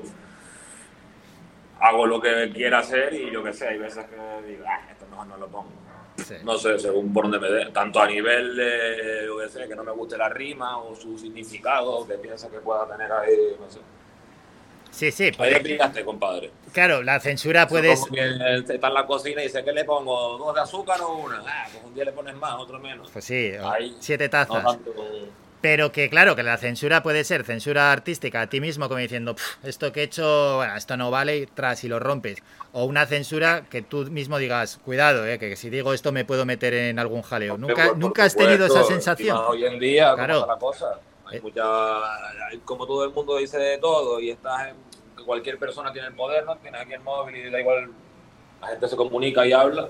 Y si es verdad que a lo mejor la gente que tiene más, yo qué sé, más seguidores o más tal, Sí. muchas veces está también ahí como, ¿sabes? Como la gente pendiente y que hay que andar con pies de plomo, porque a lo mejor dices algo y se malinterpreta o te tachan de algo por un comentario, ¿sabes? ¿Qué te voy a decir yo que tú eres de la radio? Ya, Es lo que te sí. digo, Y lo que tú dices, que con los seguidores que tienes y la repercusión, pues hombre, el, el mensaje siempre es más grandilocuente. Que uno que tiene 100 seguidores en Twitter, pues por mucho que diga, hombre, si se pasa igual le llama la atención, pero por mucho que diga, al final eso no tiene ninguna repercusión. Sí. Hay una cosa bueno. que, que yo quería destacar porque para mí ya es complicado que alguien haga algo nuevo, que alguien haga algo diferente o que destaque por, por un estilo concreto, porque parece que ya lo hemos visto todo. En tu caso, no, no es un estilo, yo podría decir casi único, dentro de lo que has llamado el vejismo, tu forma de vestir, tu forma de ser, es casi único. Eso, por tanto, es de lo más complicado que tienes, ¿no? En cuanto a tu estilo. Por cierto, ¿cuánto tardas en prepararte? En prepararme el qué. en salir a la calle, en prepararte en casa. Si dices, "Buah, pf, cojo Yo aquí nada. la prenda de mi abuelo, no sé qué, me lo pongo en la cabeza, salgo, o esto lo tienes muy pensado y es muy meticuloso. Yo ni plancho la ropa, compadre. Yo la cojo ahí y digo, venga, esto con esto. Tampoco te creas tú que me, que me peino. Esto yo me levanto así y ya está, está el pelo duro. De vez en cuando, una vez en semana, me perfilo el bigote, como se puede ver aquí. Me falta un poquito. Pero no te creas tú que estoy yo aquí 20 minutos pensándome el estilo antes de salir de casa. Yo, a lo mejor si tengo alguna gala, algún conciertito, intento ir más arreglado, más así calado, pero tampoco soy aquí ningún sibarita. Sí, pero vamos, que no tienes ahí un look eh, muy meditado, que esto te sale solo. Tengo mis looks, tengo mis looks, tengo mis camisitas que sé que me quedan bien con este pantalón, con estos tenis, pero bueno, que tampoco me tiro 20 minutos en el armario cada día, ¿sabes? Hmm. Bueno, y en el plano musical, Bejo, en cuanto a lo que tenemos aquí en el archipiélago, eh, ¿cómo ves el tema en relación hip hop, rap? ¿Lo tuyo es un caso aislado o sí que hay cierta corriente? Sí, hombre, hay un montón de gente ahí en Canarias. Ahí en Canarias siempre ha habido un montón de, de talento, especialmente en el rap, yo creo. Hmm. Ha habido grupos aquí que son muy buenos y que no, no salieron. Yo escuchaba mucho rap de las islas desde pequeñito, de hace 10 años o más. Y yo qué sé, ahí en Las Palmas hay un montón de grupazos. Estaban el Buda, Nirvan, Estaquila, aquí en Tenerife ha habido el Veneno, Anonimato, siempre ha habido de hace muchos años mucha gente buena y a lo mejor esa generación de alguna manera a lo mejor no era tan fácil como ahora por el internet o no, no sé qué coño pero ha habido gran nivel Ya. y ahora sí que creo que están saliendo mucha gente de aquí de Canarias que están triunfando fuera también ¿sabes? más de la música así urbana del rap de gente joven hay no sé Cruz Cafuné, Michael de la Calle, hay muchos nombres que están por ahí por el mundo triunfando, ¿sabes? Y Está yo bien. Creo que va a ir, va a, ir a más. Sí, sí. Y yo lo pienso, digo, por ejemplo, mira en Puerto Rico, que es como todo el trapetón este de hoy en día, que viene de ahí Bad Bunny, Ozuna, Anuel, todo eso viene de un sitio donde viven dos millones de personas, Hmm. como en Canarias, ¿sabes? Es algo pequeñito, pero de ahí hay no sé cuánta gente que suena en todo el mundo y se ha creado cierto sonido de allí. Sí, sí, característico y muy Canarias, potente. Yo creo porque por nuestro acento, por nuestro punto también geográfico donde estamos y por, no sé, todo lo que se ha mamado aquí de cultura, de orquestas, de tal. También tenemos mucha influencia latina. Hmm. Y pienso que, que también hay un sonido de aquí de las islas que puede explotarse afuera y creo que está pasando ahora también, un poco empezando y que va a ir a más. Bueno, bueno es eso que dices y bien está que lo pongas en valor. Bejo, antes de despedirte, hay que hablar de los dibejos, de esa pintura, de esos dibujos que haces. A mí la verdad es que me gusta y me gusta sobre todo, bueno, esas formas abstractas así, eh, bastante curiosas y el, y el colorido, el colorido que tienen que me parece, vamos, me No parece brutal, sensacional. Y a, y a tantísima gente que, que les gusta. ¿Cuándo te dio por esto, por pintar? Pues desde pequeñito siempre me ha gustado dibujar, ¿sabes? Colegio. Me pongo ahí mientras estaba en clase aburrido a pintar en los márgenes, en las libretas, en los cartapacios, en las mesas. Me gustaba hacer grafitis también, salir por ahí. O sea, siempre me ha gustado un poco, igual de- que cuando escuché el radio. Coño, yo también me gusta, voy a escribir aquí mis rimas camión con limón. También siempre me ha gustado el pintar un poco, ¿sabes? Sí. Nunca me lo he tomado muy en serio, ni he estudiado bellas artes, ni sé mucho de cosas técnicas. Pero sí que, no sé, desde pequeñito me ha gustado. Y a lo mejor hace un par de años para acá, como 5, 8 añitos, pues me lo hago más en lienzo, ¿sabes? Me pillo mi, mi tablita, Sí. mi pintura y me lo tomo a lo mejor un poquito más de esmero. Haces Pero así. bueno. Alguno pintas un cacho con el pie incluso. Hombre, claro, yo desde que estoy lesionado el dedo gordo ya se me va todo para el carajo ya. Y, ah, en alguna la has liado, porque algunos ha vendido bien, ¿no? Nada, eso iba a vender un cuadro caro, pero al Sí. final no me pagaron un euro. tío. Nada. Va, ya te pagarían Nada. algo. Ni un céntimo, compadre. Eso fue hace un par de añitos, lo puse en eBay. Sí. Y claro, y digo, no, 100.000 euros por un DIN A4 hecho con rotulador, imagínate tú. en mi casa diciendo mi madre, esto que esto de verdad me están vacilando. Y nada, eso se ve que podía ahí apostar el dinero aunque no lo tuviera, ¿sabes? Ah. Un pibe para vacilar lo pusieron. No Sí, sé, sí. de los 100 que pujaron, a lo mejor algunos sí que quería darme unas perras por el dibujo, seguramente. Ya, claro, no tanto. Cago en diez. Aunque ahora tengo otra cosa tramada ahora. ¿eh? Sí, ¿qué, Para ha- hoy. qué has tramado? El futuro. El futuro ya no son los euros, son las criptomonedas. ¿Qué Voy a hacer una subasta, Sí. una subasta de un dibujo, pero en digital. Plan, no hay que enviarle el dibujo a nadie. Los NFT, no sé si estás tú puesto en estas cosas Ah. de Bitcoin y de... Un poco de lejos, así. A ver cómo va a ser eso. eh, bueno, o sea, no sé los Bitcoin, ¿no? Todas estas Sí, cosas. eso sí, son eso como sí. criptomonedas. Pues, Sí. En todo ese mundo ahora mm, también puedes como hacer cualquier objeto de Internet. Por ejemplo, otro día se vendió un tweet del Twitter. o una foto de tal, o una jugada de baloncesto del año 94. Que eso se vende. Digamos que puedes vender fotos o vídeos, Sí. contenido digital que sea único, genuino. Ah. Yo hago un dibujo con la tablet, lo subo ahí y es algo propio ¿no? y lo puedes vender. Y la gente en vez de pagarte con euros te paga con bitcoins. Y luego eso es una cosa que esa otra persona la puede vender en 10 años, tal, y como que de alguna manera la gente invierte en esas cosas. En vez de comprarte una colección de sellos que son como inservibles, pero Sí. la gente paga porque son únicos y tal, pues lo mismo, pero en internet. Y eso viene pisando fuerte, así que vamos a ver, a hacer el experimento. A ver, a ver qué tal funciona. ¿Qué importancia tiene para ti el dinero? Pues ahora yo siempre he vivido con, no sé, a gusto, sin mucha ambición, pero sí que uno va también metiendo el hocico en todos estos mundos y ve que también se, se maneja dinero por aquí. Entonces, yo siempre hago lo que me llena, lo que quiero, lo que me gusta, y si a eso se le puede sacar más dinero, pues vamos a por ello. Bejo, para despedirte, próximos proyectos. Pues dentro de poquito saco un disco que estoy ahí preparando. Eh, el próximo viernes sale otro videoclip de ese disco y en dos meses o así saldrá el disco entero. Y bueno, tramando más cositas también para el verano, poco a poco. Pero sí, venimos cargados de, de música este año. Bueno, ya iremos poniendo algún temita tuyo. Y un sueño que tengas de cara al futuro. Yo, no sé, un mundo, un mundo mejor y más feliz para Radio Faikán. Ojalá así sea. Apunta, hay que, hay que guardar ese corte, ¿eh? Que, que ahí nos lo ha dejado Bejo. Un mundo, un mundo feliz para Radio Faikán. Bejo, que ha sido un placer. Gracias por estos minutos. Que vaya todo bien y a seguir así. Un saludo. Un saludo, que vaya muy bien, a cuidarse. Cuidarse, un abrazo, adiós.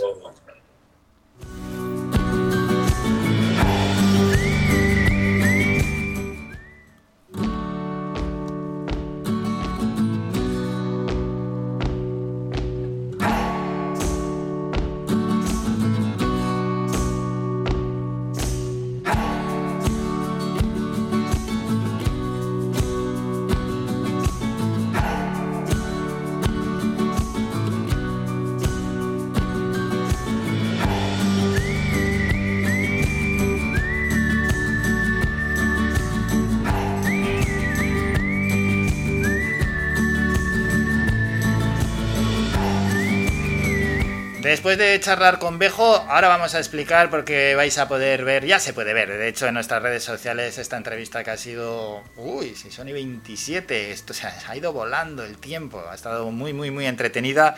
Tenemos que hacer un descanso, nos vamos a publicidad y a la vuelta regresamos ya con los últimos minutos del programa para despedirnos. Faikan, red de emisoras. Somos gente, somos radio.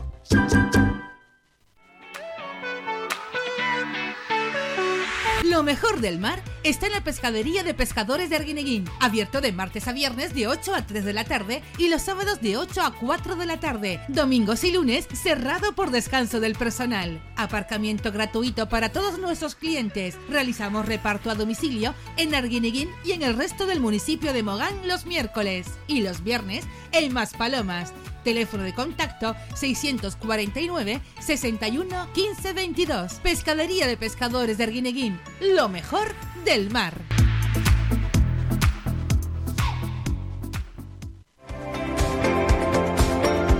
¿Necesitas tramitar documentación sobre herencias, expedientes de dominios, levantamientos topográficos, declaraciones de obras, legalización de propiedades, inscripción en el registro? Grupo Robla cuenta con abogados especializados con más de 40 años de experiencia. Grupo Robla, Avenida de Escalerita, 42 Local C, Las Palmas de Gran Canaria.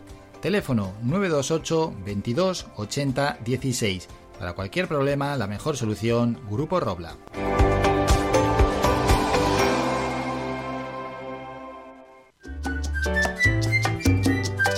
Mejor regalo que te podemos ofrecer en tu red de emisoras Faikan es mucha música, porque es el mejor relax que te ofrecemos durante el día.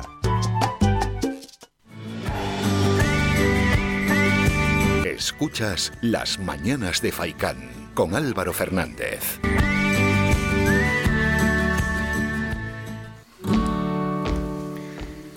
Tiempo ya para despedirnos. Antes vamos a hacer un muy rápido repaso por la actualidad en dos minutos. Recordamos la vacuna AstraZeneca se suspende para los menores de 60 años. Sanidad y las comunidades cambian de estrategia con la oposición de Madrid y Alemania negociará la compra de la vacuna rusa Sputnik de forma bilateral. La decisión germana llega después de que la Comisión Europea dijera que no quería suscribir un contrato preliminar.